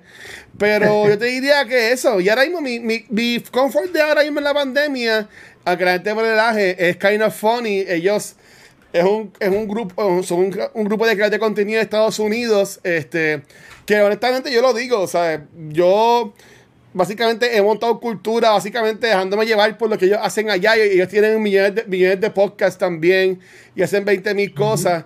Y básicamente lo que yo hago día a día es ver el contenido de ellos. A veces veo otras cositas, pero honestamente lo más que hago es ver el contenido de ellos y verlos en Twitch cuando hacen los live. Que en verdad que ese, ese es mi, mi, mi comfort. Y voy a grabar con ustedes. Ese es mi hangueo. Eh, yo grabé con ustedes todas las noches. So, so, yeah, so por ahora eso, eso es lo que me toca, lo que me llega a mí, lo que me hace, mi, mi, mi happy zone, mi happy place. Tu, happy, place. Es, exacto. Eso, es, para que me la hace falta, a veces hace falta sí. uno desconectarse. Pues mira, mi comfort zone básicamente es casi todo porque yo compro películas para revisitarla y todo eso. Ah. Yo empiezo, eh, a mí me gusta mucho eh, Guillermo del Toro como director y la película de él de Pacific Rim. Esa película, yo digo que esa película es, es, es, como si lo hubiese sido un amiguito mío cuando éramos chiquitos y mezcló ahí todo lo que él le gustaba de chiquito, que si películas de monstruos, que si Robo Gigante, que si Messenger. Y siempre que yo no tengo nada que ver, que tengo una duda, como que quiero poner algo que yo sé que me va a gustar y que me lo voy a tripear, yo pongo Pacific Rim. Yo siempre digo que esa es la película, la mejor película de todos los tiempos, que gane muy el Oscar. Buena, muy buena. Exacto. que gane el Oscar. Eh, la otra película más o menos así, en cuestión de género de acción, es Terminator 2. Esa película yo encuentro es una película perfecta, de principio a fin, desde el primer frame hasta lo último esa película para mí es perfecta, la puedes ver sola sin haber visto la primera parte como tal, que no te va a molestar. Y este, de las recientes, así que, que Mar me la presentó, fue un día que estábamos hangueando, comiendo, creo que en Burger King o en Kentucky, que no había nada que hacer. Y ese día ella me dice: Mira, a ti no te molestaría ir al cine a ver un romantic comedy musical. Y yo, no, olvídate, que, que sé yo, yo lo veo. Y ella me llevó a ver Pitch La Perfect Land. 2. Pitch Perfect, qué brutal. Y yo no había visto la 1. Y yo, pues, a- yo, voy, al- yo voy al cine, lo que sea, y era para janguear y qué sé yo. Mira, ella estaba haciendo la película y yo estaba así. ¿Qué? Yo decía, bendito que, que lo metido a esta película. A mí me encanta. Pero dije, él se va a sacrificar porque eh, Sí. hechizo de amor. Entonces, eh, fue, me- yo dije, déjame aprovechar. Y él, Yo- él, él me dijo que sí, pero yo estoy toda la película gozándome la película y diciendo, bendito. Y eso, eso- eso también gozándosela. Él estaba también allá arriba. Yo pensaba que no, pero cuando salió, lo que él estaba, él estaba como procesando. Yo había escuchado lo de la capela en internet, qué sé yo, pero la forma en que ellos hacen las canciones, que las ponen las voces, el bantering de ellas, Ah, de, la- de las velas, el, los malos de, de, la- de la Dota Sound Machine.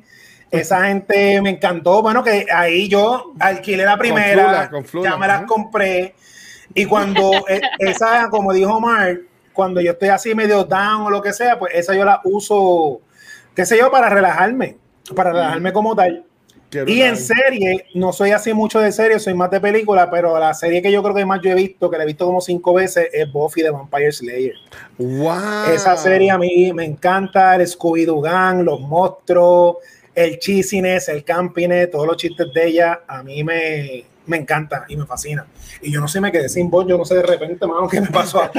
Y no, y no- y no veía, no veía Angel, ¿verdad? Angel fue como la secuela que. No, que Angel no la vi, pero leía lo que había pasado porque a mí- yo, yo estoy, o sea, yo me envuelvo en Buffy. Y cuando Angel traiciona a Buffy Ah, y se que- lo odio.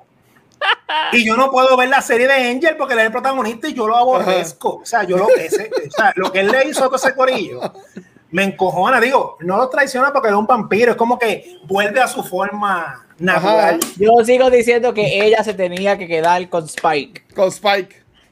Buffy Sí. y Spike were endgame. A mí no me importa. I will die on that hill. Ellos dos eran endgame. Yo puedo poner Buffy, pero para dormir. Ajá. Y me duermo. Ah, No, no, no, no lo digo como malo. Tú sabes las cosas que tú te sabes de memoria. Ajá. Sí. No te pasa con, con- con las cosas que ustedes ya se saben el claro que sí, diálogo, sí. que se saben Ya. lo que sea. El relaxing, el cerebro se lo sabe. Porque no tienes que prestarle atención. Ya, lo, ya, lo sabes tan- ya Sí. es parte de ti que es como que, ay, déjame. Eso yo lo hago con muchas cosas que yo me conozco de pie a cabeza. Porque a mí no me gusta dormir sin nada. Me gusta dormir con algo en el background. Y yo, pues que yo no, que no me va a hacer prestarle atención. Algo que yo vi, Titanic, que la he visto millones de veces. Es Eh. un episodio, la Golden Girls, que la he visto mil veces. y No tengo que prestarle atención. A mí me Eh. bromean, yo puedo dormir con Lethal Weapon y con Die Hard. Qué Dándose- fuerte. Pero es que me la sé. Es, es una cuestión de que el cerebro puede relajarse porque sabe que todo Mm. está bien, todo lo que va a pasar. La próxima escena, yo estoy segura que yo estoy dormida viendo la película porque, porque ay Dios mío, yo, yo la vi un la hace. montón cuando chamaquita. Y, y se ríen, me dice, eso, eso explotando ahí, tú durmiendo. La, "Yeah, tranquila. la mía, la mía sí sería Ferris Bueller. Esa película, Oh, ya, esa película ya la he visto mi- millones de veces y me, y me encanta, de mis favoritas. Y, y ya diría que esa sería la mía, la que puedo poner así, me hace de memoria la- la- la- lo que dicen. Y la Guardians 1, Guardians 1 también. E- Esa es otra categoría de coziness, ¿verdad? Porque es- esas son no para sentirte Sí. bien o mal, sino para dormir. Sí. Mira para allá. Bien, co- bien cozy. Mira, cozy parte 2. Eh, entonces, de las otras preguntas, hablando del rewatch, que en, el- en esas cosas que ustedes han visto varias veces, eh, como serie y película, a mí siempre me gusta cómo los escritores te ponen breadcrumbs desde el principio y todo eso. ¿Ustedes han sentido ese feeling cuando le sacan layers nuevos a algo aunque lo han visto cinco, seis, siete veces que quieran comentar de alguna serie o algo que ustedes le sigan sacando como que ya no me había fijado de eso y ahora lo veo de otra forma o que uno va creciendo y la ve de otra forma? Pues a mí Yo por sí, lo menos, pero voy a esperar mi turno. el que quiera. Sí, Eh, sí, sí. A, mí, A mí, por lo menos, lo que me ha pasado con Grey's Anatomy en los rewatch que, que he tenido es que según he madurado o adquirido un poquito más de edad, mm, me identifico más con otros personajes del casting.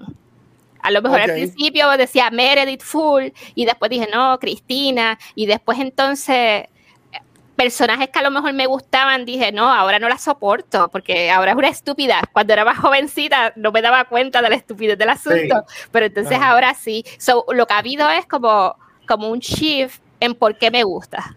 Mm. Me encanta, me encanta. Y tú. Mira, yo diría que eso me pasa con una serie que mencioné ahorita, Sense8. Sense8 Sense8. este, es de los Wachowski, so, si sabes las o sea, Matrix, ese Revolu, sus cosas son bien inteligentes. Y algo que a mí me gusta de ese show, al Me igual que, mucho. la, que Matrix, la primera, y muchas cosas, es que tú la puedes ver mil veces y te las puedes saber, pero como Mal dijo, yo creo que mientras tú sigues creciendo, sigues, o sea, estás en otras etapas de tu vida, Sensei, yo durante el año yo veo muchos episodios, pero una vez cada año yo me siento en I rewatch la serie completa. Es una de las pocas de las pocas series que yo veo todos los años completa y siempre le saco algo diferente a, a la serie. O siempre al día de hoy ya el show lleva cuatro años desde que se acabó Ujú. y siempre, los últimos cuatro años que me siento a verla completa, siempre hay algún episodio que me no- noto algo que no había notado este, al Esa serie principio. bien bonita. serie. Y a mí me encanta eso, aparte de que es una serie súper inteligente que te hace pensar muchísimo, este, Sí. pero Sensei es una, es, es- una de esas series que yo le saco mucho cada vez que la veo. Y la veo constantemente y yo como que, wow, y como dijo Mal, conecto con otro personaje o conecto con alguien, es como que, diablo, ahora lo puedo ver, un año, no la veo hace un año, y como que, oh yeah, este último año pasé por todo esto, puedo ver, sentir en esto. So, Sensei es de, esa- es de esas cosas que siempre que la veo le veo algo diferente. Sí, mira, en el caso mío, yo me- más me identificaría ese aspecto con Lost. Lost que yo la he visto muchas veces, obviamente, si, si han visto Lost, muchachos se encaja del final. A, a mí entiendo que es parte de la historia, so está, me, me gusta, está, ok. Ujú. Eh, este, hay muchos breadcrumbs y siempre digo, con esto de desde que hago los podcasts, yo cuando, no tanto en el cine, porque me, me, me botan si me pongo a, escribir notas en el celular, pero cuando la vamos por ejemplo Back to the Movies, eh, yo ya voy a estar poniendo notas en el celular mientras veo la película. Y empecé eso con las series. Cuando hice Rewatch The House y con la última vez que vi Los también, los, lo empecé a hacer. Y como que decía, coño, es verdad, y como que lo buscaba. Antes yo me dejaba llevar tan más por Google, pero ahora pues yo soy mi propio Google porque ya me acuerdo todo lo que pasa. Y pues está cool. Pero en cuanto también a Breadcrumb Chiso, yo me acuerdo cuando yo empecé a trabajar en Hot Topic, eh, la gente era bien, fa- bien fanática de Sons of Anarchy. Sí, Y yo, y sí. yo no la vi, y yo no la había visto. Este, y la gente ha dicho, no, tienes que ver Sons, tienes que ver eso, güey, tienes que ver eso, güey. Y entonces todavía no se había acabado. Yo creo que estaba en el, en el tiempo antes de que empezara la última temporada. ¿Ya la viste? Entonces, pues sí, eso fue, eso fue un par, par de many, many, many moons ago. O sea, yo me meto, creo que estaba en Netflix, veo Sons of Anarchy completa y estaba brutal porque mientras yo la, yo la iba viendo, mi, la, mis compañeros de trabajo me preguntaban, mira, pues ¿dónde tú vas? Ya, lo das por acá, deja que tú veas lo que le pasa a Opie, o deja que tú veas que va a hacer esto, lo otro. Opie. So- so- sí, chulísimo. Sabes que esa conversación también está cool y cuando obviamente yo le sugiero algo a alguien, pues yo hago lo mismo, como que, mira, ¿por dónde tú vas? Ah, ya lo te va a gustar esto. O sea, que también ese tipo de breadcrumbs que a mí me, o me dejaron, Sí. O que yo le dejo a alguien con, la- con el contenido así que yo me disfruto, también está bien cool. Y en How I Met Your Mother también, este, yo quería cogitarle, me pasó igual, que me, fue que me la sugirieron, me la sugirieron, y ahora que yo se sugiero a gente, le digo como que no, este, déjame si tú eres Team Estela, o eres Team Robin, o eres Team Boats, o whatever, ¿sabes? Como que, que eso, eso de los breadcrumbs me, me gusta, me gusta mucho. En Son of Anarchy, la mitad de las cosas que pasaron no hubiesen pasado si Gema hubiese estado en la mesa de los líderes. La verdad. Dejan a las mujeres afuera, ahí tienen. Cuando, yo- cuando ellos estuvieron en cuanto a la. Y estoy yendo- yéndonos en ese viaje. Fue cuando, cuando, cuando ya tenía como que un tipo de control que estaba Jimmy Smith también envuelto en la historia. En ese Pero- tiempo, como que todo estaba corriendo mejor. Obviamente, después pasa Revolu con, la, con la mamá de whatever, pero, pero es que es- que eso es como, eso es como Shakespearean y todo, ¿sabes? Eso a- Pero ahí me encantaba. La realidad es que tenías una super powerful woman Sí. tratando de resolver desde el cuidado unas cosas paralelamente a la vez que ellos estaban haciendo otras cosas mientras no había conocimiento mutuo y la mitad de la- hay un montón de cosas que se dan ahí que si ella hubiese estado sentada en la mesa con ellos pues no hubiésemos tenido dos o tres seasons. Cuando, cuando, cuando mataron a la esposa de, de Jax. Mira, Fue, eso. fue misión de standing. ¿Tú me entiendes? O sea, uno, uno acá que sabía todo, era como que, que, ¿qué tú haces? Y después, ¿cómo se enteran? Como que, ay, pues es que ya la maté, pues ya se jodió todo, ¿sabes? Como que, ah, no, en verdad, pues, bro. pero Brutal. si ella, yo, yo siempre, ¿por qué gemas la tienen afuera? ¿Por qué? Sí. Y Mayans, yo no he visto Mayans todavía. Dice que es buena. Ya lleva para la temporada, que es una como una secuela a Sons of Anarchy. Está en, en FX. Va a Para la cogen- Hulu. Para mí no me enamoro igual. No, A mí tampoco. ¿no te gustó? Ay, pues ya me desmotivaron entonces. no pero inténtalo. ya no la veo, ya no la veo entonces. Pero brutal, Bueno. brutal. Pues a mí, de otra serie que yo veo mucho repetida es la, el remake de Battlestar Galactica. Oh, Ah. yeah. Sí, sí, sí. Y me gusta revisitar porque le saco los layers de la parte de la religión y el Cylon versus los humans, de que se invierten los papeles, de que los Cylons son los religiosos y los humans son los ateos. Y hay veces que la veo de un tirón, hoy voy, voy a verla del lado full de los Cylons, porque la serie siempre es paralela. Y tú ves cómo va el cuento de los Cylons, de todo lo que- y después la voy a ver del lado de los humanos. Y eso siempre yo lo encuentro como que divertido porque tú como que le sigues sacando provecho y yo siempre digo, yo soy más visual que escritor, Mara es más escritora, este, ¿verdad? Porque ella escribe Ujú. de todo es storytelling, pero ese arte de hacer ese rompecabezas, de tú desde el principio ir, ir eh, cuando están bien hechos, de que cuando se hace rewatch, porque la primera vez tú te pierdes muchas cosas, como recientemente que mencioné en uno de los episodios, lo de Suicide Squad, de que mataron a Milton.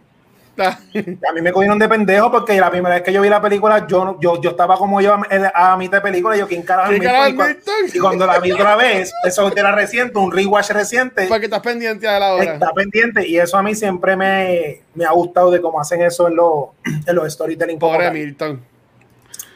Entonces, de la, de la, ya estamos acabando las preguntitas, no nos van a quedar aquí dos horas. De la otra, sí.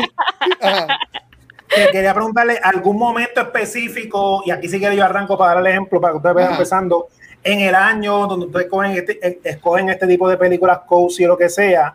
Yo, ejemplo, yo para Halloween, yo siempre revisito los clásicos, Halloween, Oh, ok. Beetlejuice, las de Freddy Krueger.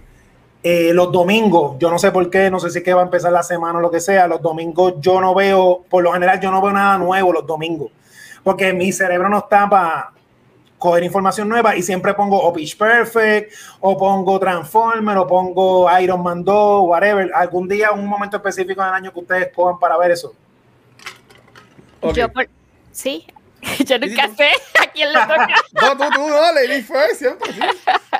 Eh, yo, lo que es Harry Potter, ¿verdad? Las películas de Oh. Harry Potter y Lord of the Rings son de noviembre a Navidad. Es- esas son Ok. eh, ese periodo y se hace rewatch. En mi casa se hace rewatch de en Navidad. Tenemos las películas, ¿verdad? Todas con temas navideños, pero el rewatch de Harry Potter es muy probable que se dé o se intercambia. That's it. Eh, y en verano eh, tenemos, estamos todavía, porque la pandemia nos tiene todo un poco, pero hacemos el rewatch de, de los Avengers y su saga. Eso es de vera- eso es de verano, Oh. Pero no sé si cambie de los próximos años, pero por lo menos Harry Potter es bastante steady. Holidays. Brutal. Y Harry Potter todavía está. Yo fui que fui ahí para Plaza, todavía estaba la primera en el cine. Del 20 aniversario, todavía, Ah, todavía, sí. estaba, todavía estaba puesta. Sí, las están, las están dando. ya. Sí, sí. ¿Y tú, Gabriel? Están en HBO ahora mismo. ¿verdad? También, sí. Sí, Sí. Este. Ay, es que son tantas cosas. Harry Potter, es que Harry Potter. ¿Y la ves cuándo? Eh. Cuando sea. La- No, yo, yo veo Harry Potter cuando. Ok, so mira, a- a- para añadir. Ok, so no, olvídate de Harry Potter. Para añadir a, a- a- a lo que contesté en la primera pregunta que tuve. A mí me gusta, yo le saco mucho comfort. Bien, es, es weird. Esto es bien weird. Pero yo le saco mucho comfort a las cosas depresivas. Ay, So, a mí me gusta, eh, no importa el mood, poner cosas como Manchester by the Sea, um, Eternal Sunshine of the Spotless Mind, este, American Beauty. Este, a mí, yo no sé por qué a mí me gustan las cosas que son bien depresivas.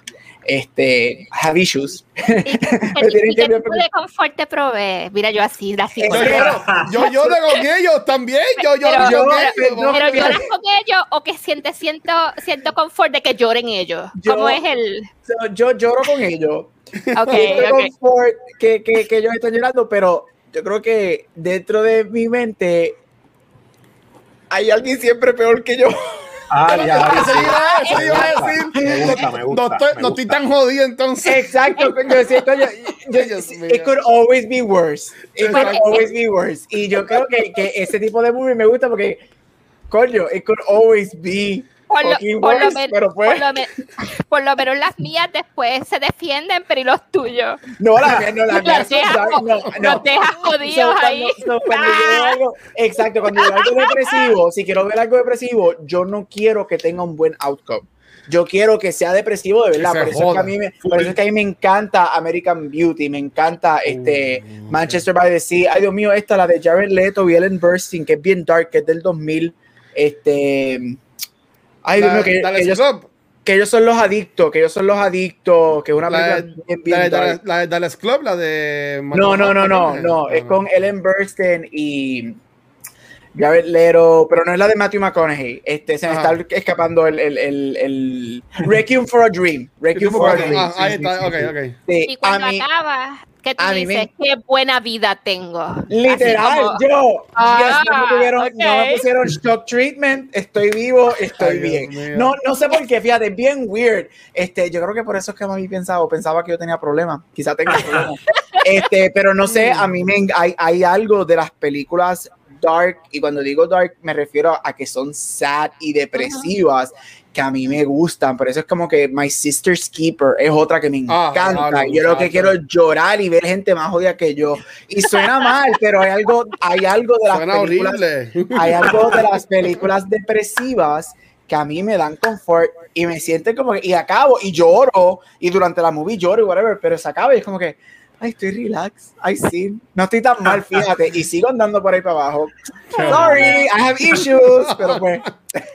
Confesiones. Mira, en el, en el caso mío, yo siempre aquí que mi, mi abuela de lado paterno, que, que en parte de casa falle- falleció hace par de, como un, un mes atrás, este, ella fue la que me enseñó esto de películas. Y ella me enseñó, eh, una película que siempre me acuerdo de ella fue Nightmare Before Christmas. Oh, Y, ok. y esta película, este, yo siempre la veo para, para tiempo de Navidades, siempre tengo que verla.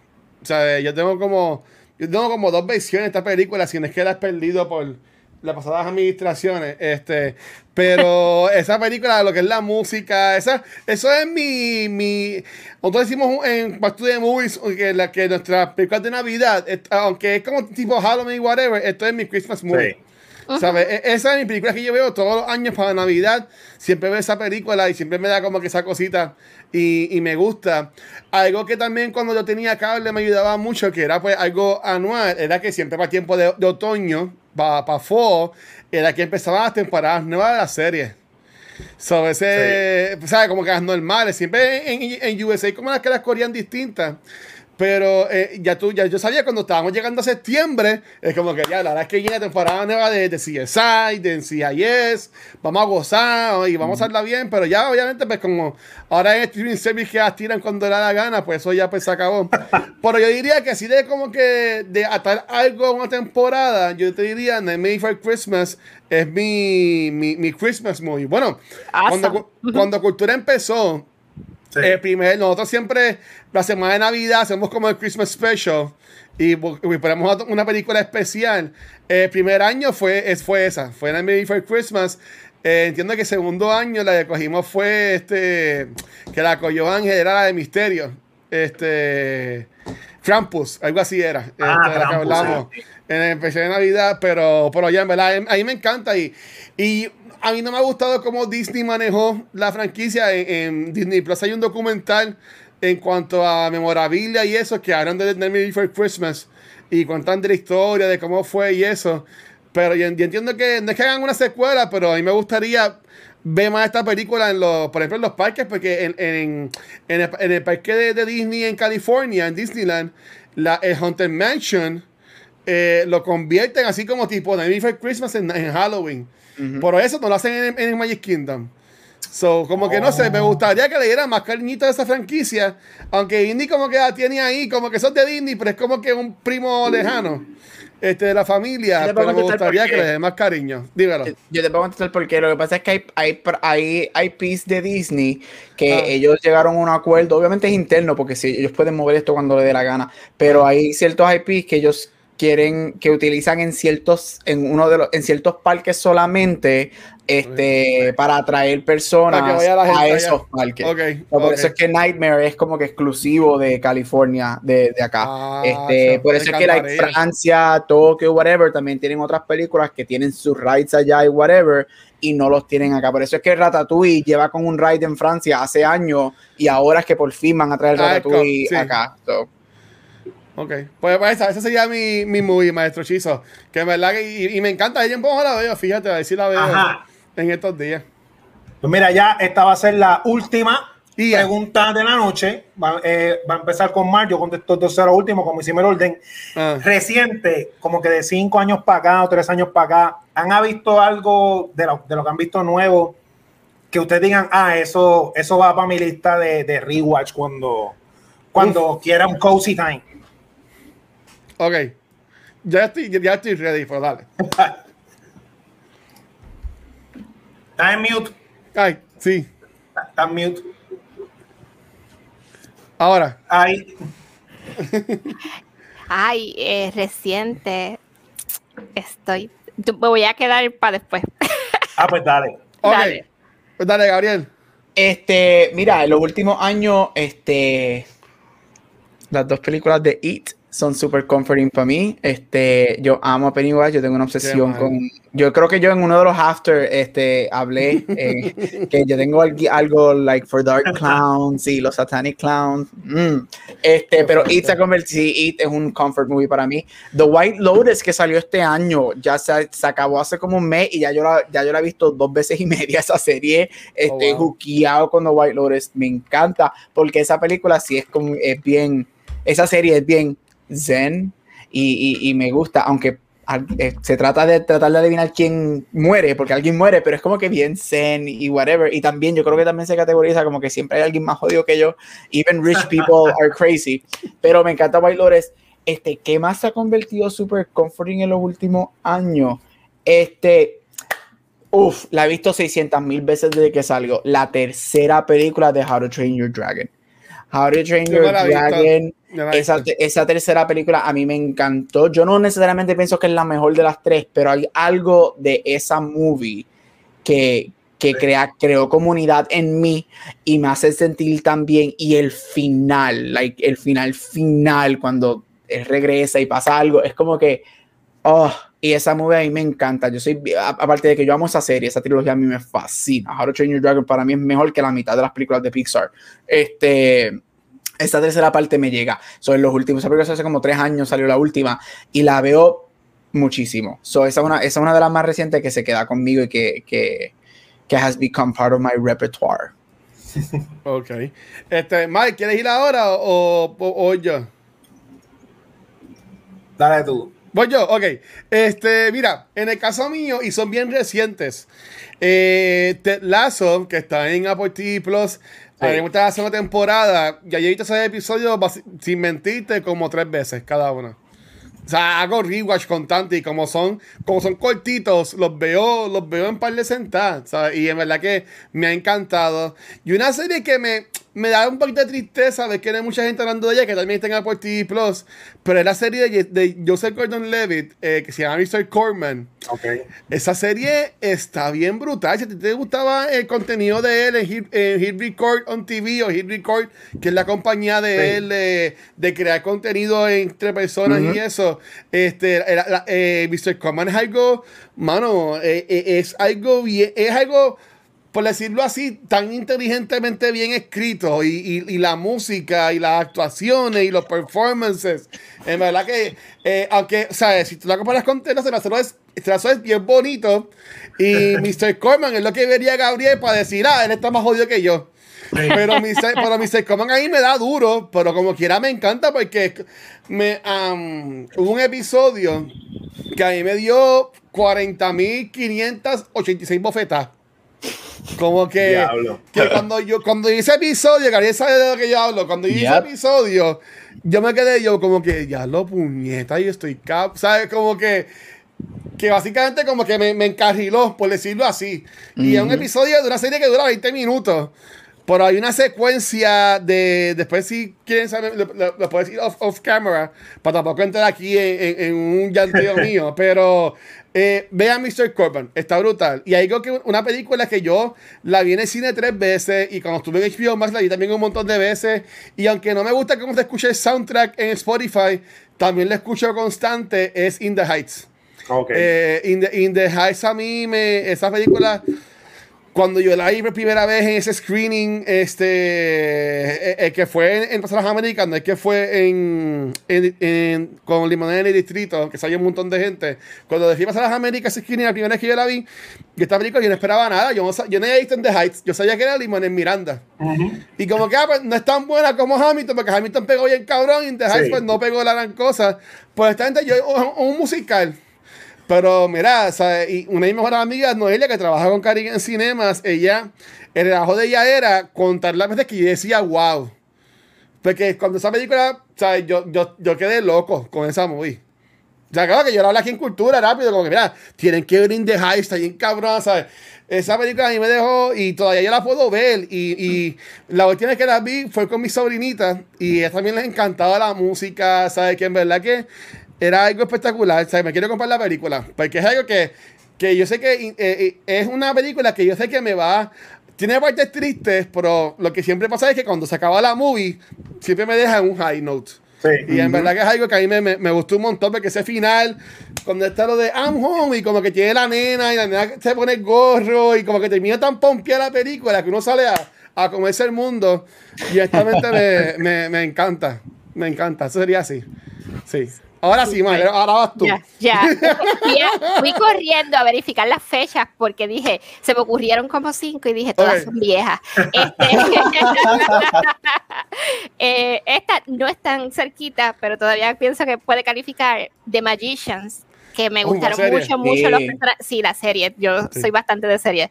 Eh, que me gustaron mucho los personajes, que me alegraría de verlos. Tú, tú sabes, esa familiaridad que tú creas con Sí. los personajes, que cuando tú los vuelves a ver en pantalla, te sientes que estás como, son parte de tus amigos. Mm. The Magicians, estoy ahí y me encanta la magia y la fantasía, so, eso está eh, justo a las cosas que me gustan.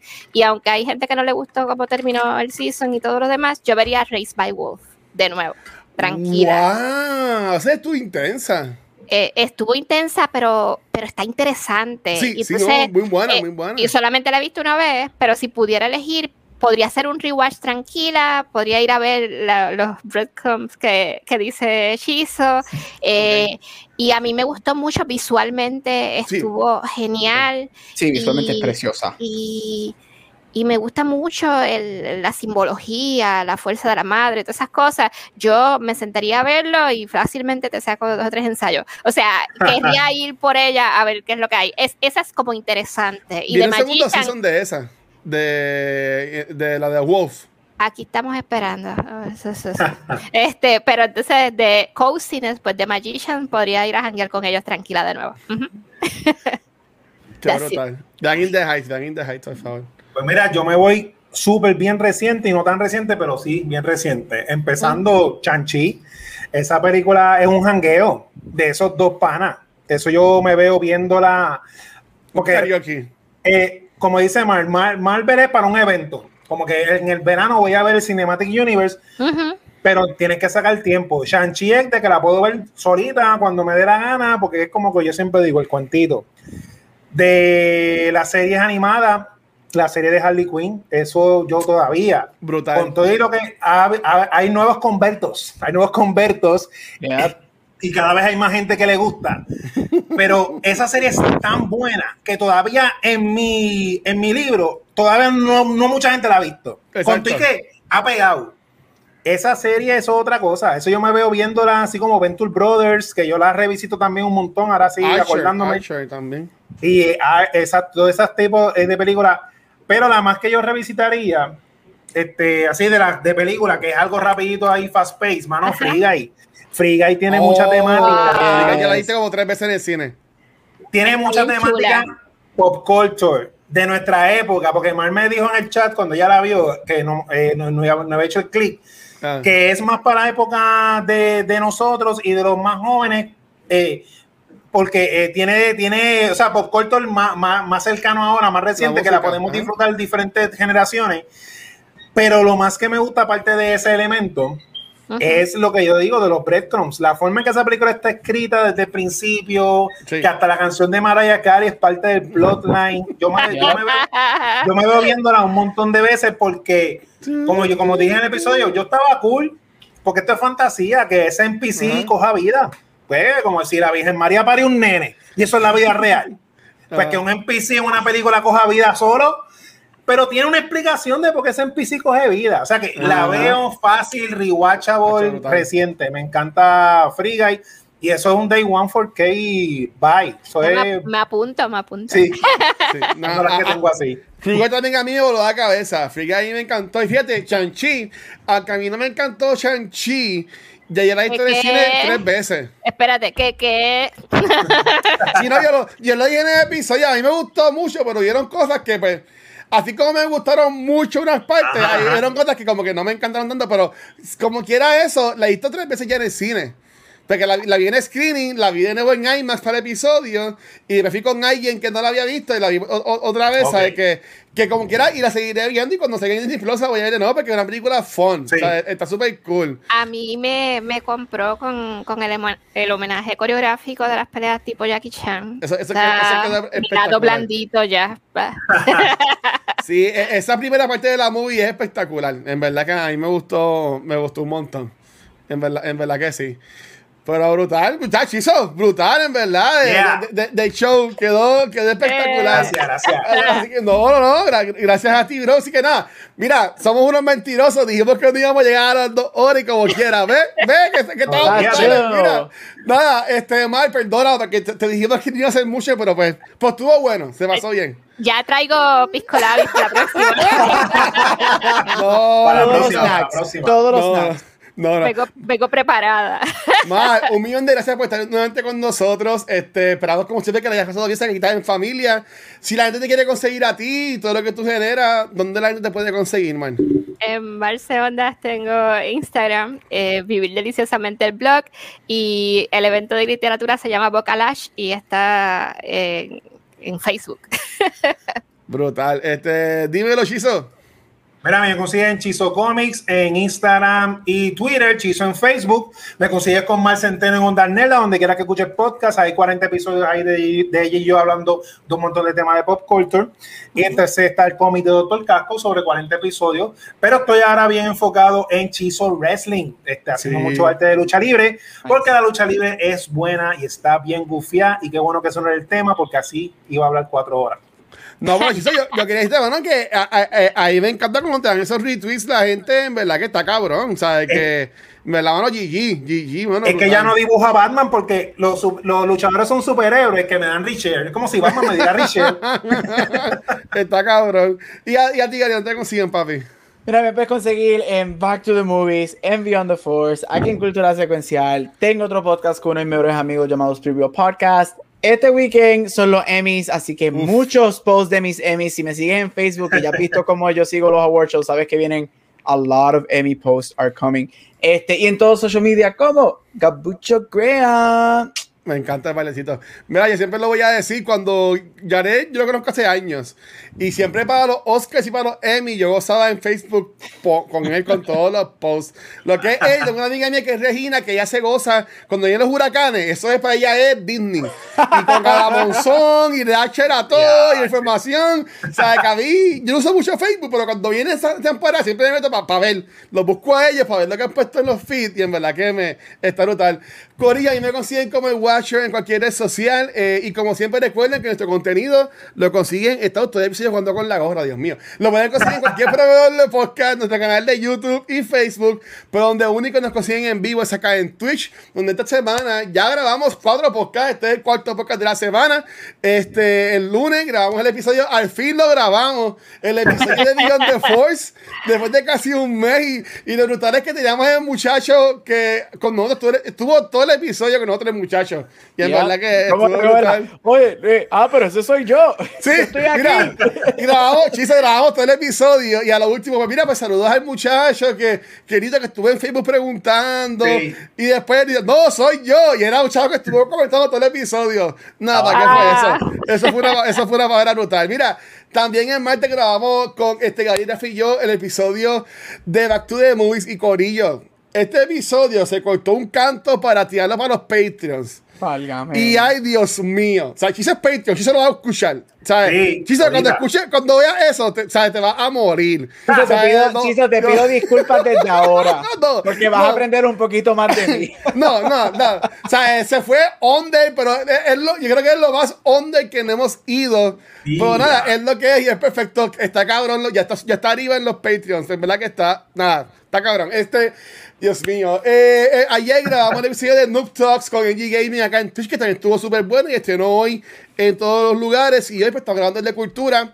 El domingo, mi gente, yo voy a estar jugando 12 horas por los niños. Voy a estar haciendo, mira, Adros, Adros estuvo cuando vio, él vio eso, ¿ves? Está fuerte, estuvo Mira. fuerte lo que hablamos. El domingo voy a estar de 12 a 12 jugando por los niños este, a través de Extra Life. Este, todo esto va a ser a beneficio de la Fundación de Niños San Jorge. Este, nosotros siempre estamos viendo con este donaciones para ellos, por este evento sí va a más específico para eso, así que cualquier apoyo, cualquier apoyo que nos quieran dar va a ser más que merecido. Para el año ya tenemos recolectado 765 dólares este, usted secuencial para Extra Life, que en verdad que gracias a todo el mundo que nos sigue apoyando. Y pues ahí va a estar el sábado y acá dándole a esta silla por 12 horas, jugando por los niños, pasándola bien, pero nada, siempre se pasa cool. Y en verdad que es for the kids, que eso es lo que importa. Como siempre decimos, gracias a los Patreons y también gracias a los Twitch subscribers que este mes de septiembre tienen lo que es September, que tienen un 20% de descuento en cualquier suscripción. Y recuerda que si tienes Amazon Prime, Amazon Prime Video, te regala una suscripción gratis para Twitch mensual. Que si no se la das a nadie, nos echar para acá, no nos vamos a molestar. O si no, a cualquier creador de contenido boricua, que mi gente, para allá irnos, si usa mucho Twitch, puedes buscar en los search la categoría de boricua. Y te van a salir, porque ya es un tag que Twitch puso, implementó, y todos los streamers lo estamos usando y ahí puedes descubrir muchísimos otros streamers boricuas que están generando contenido en Twitch. Así que en verdad, gracias a Twitch por implementar esto y obviamente gracias a Sparrow Wolf y al equipo de nivel escondido que fueron los que fueron los, los campeones que llevaron este mensaje, que en verdad que estamos bien pompeados porque ya el tag de boricua pues existe en Twitch. Así Yeah. que, verdad que br- brutal. Así que mi gente, nuevamente, gracias por estar con nosotros. La semana que viene es el episodio que Gabriel nos va a traer el tema. Así que esperemos a ver con qué nos viene Gabriel de aquí, de aquí Les, pro- allá. les prometo que los dejaré, les, dejaré, les dejaré saber para mañana en la noche. Ah, pues Oh. muy bien. Así que, mi gente, este, de nuevo, que se por estar con nosotros, mal, que se por estar con, con nosotros. Esperamos que tengan una excelente semana. Los Gracias. queremos un montón. Nos vemos en la próxima. Chequeamos, mi gente. Gracias. Yeah. Bye.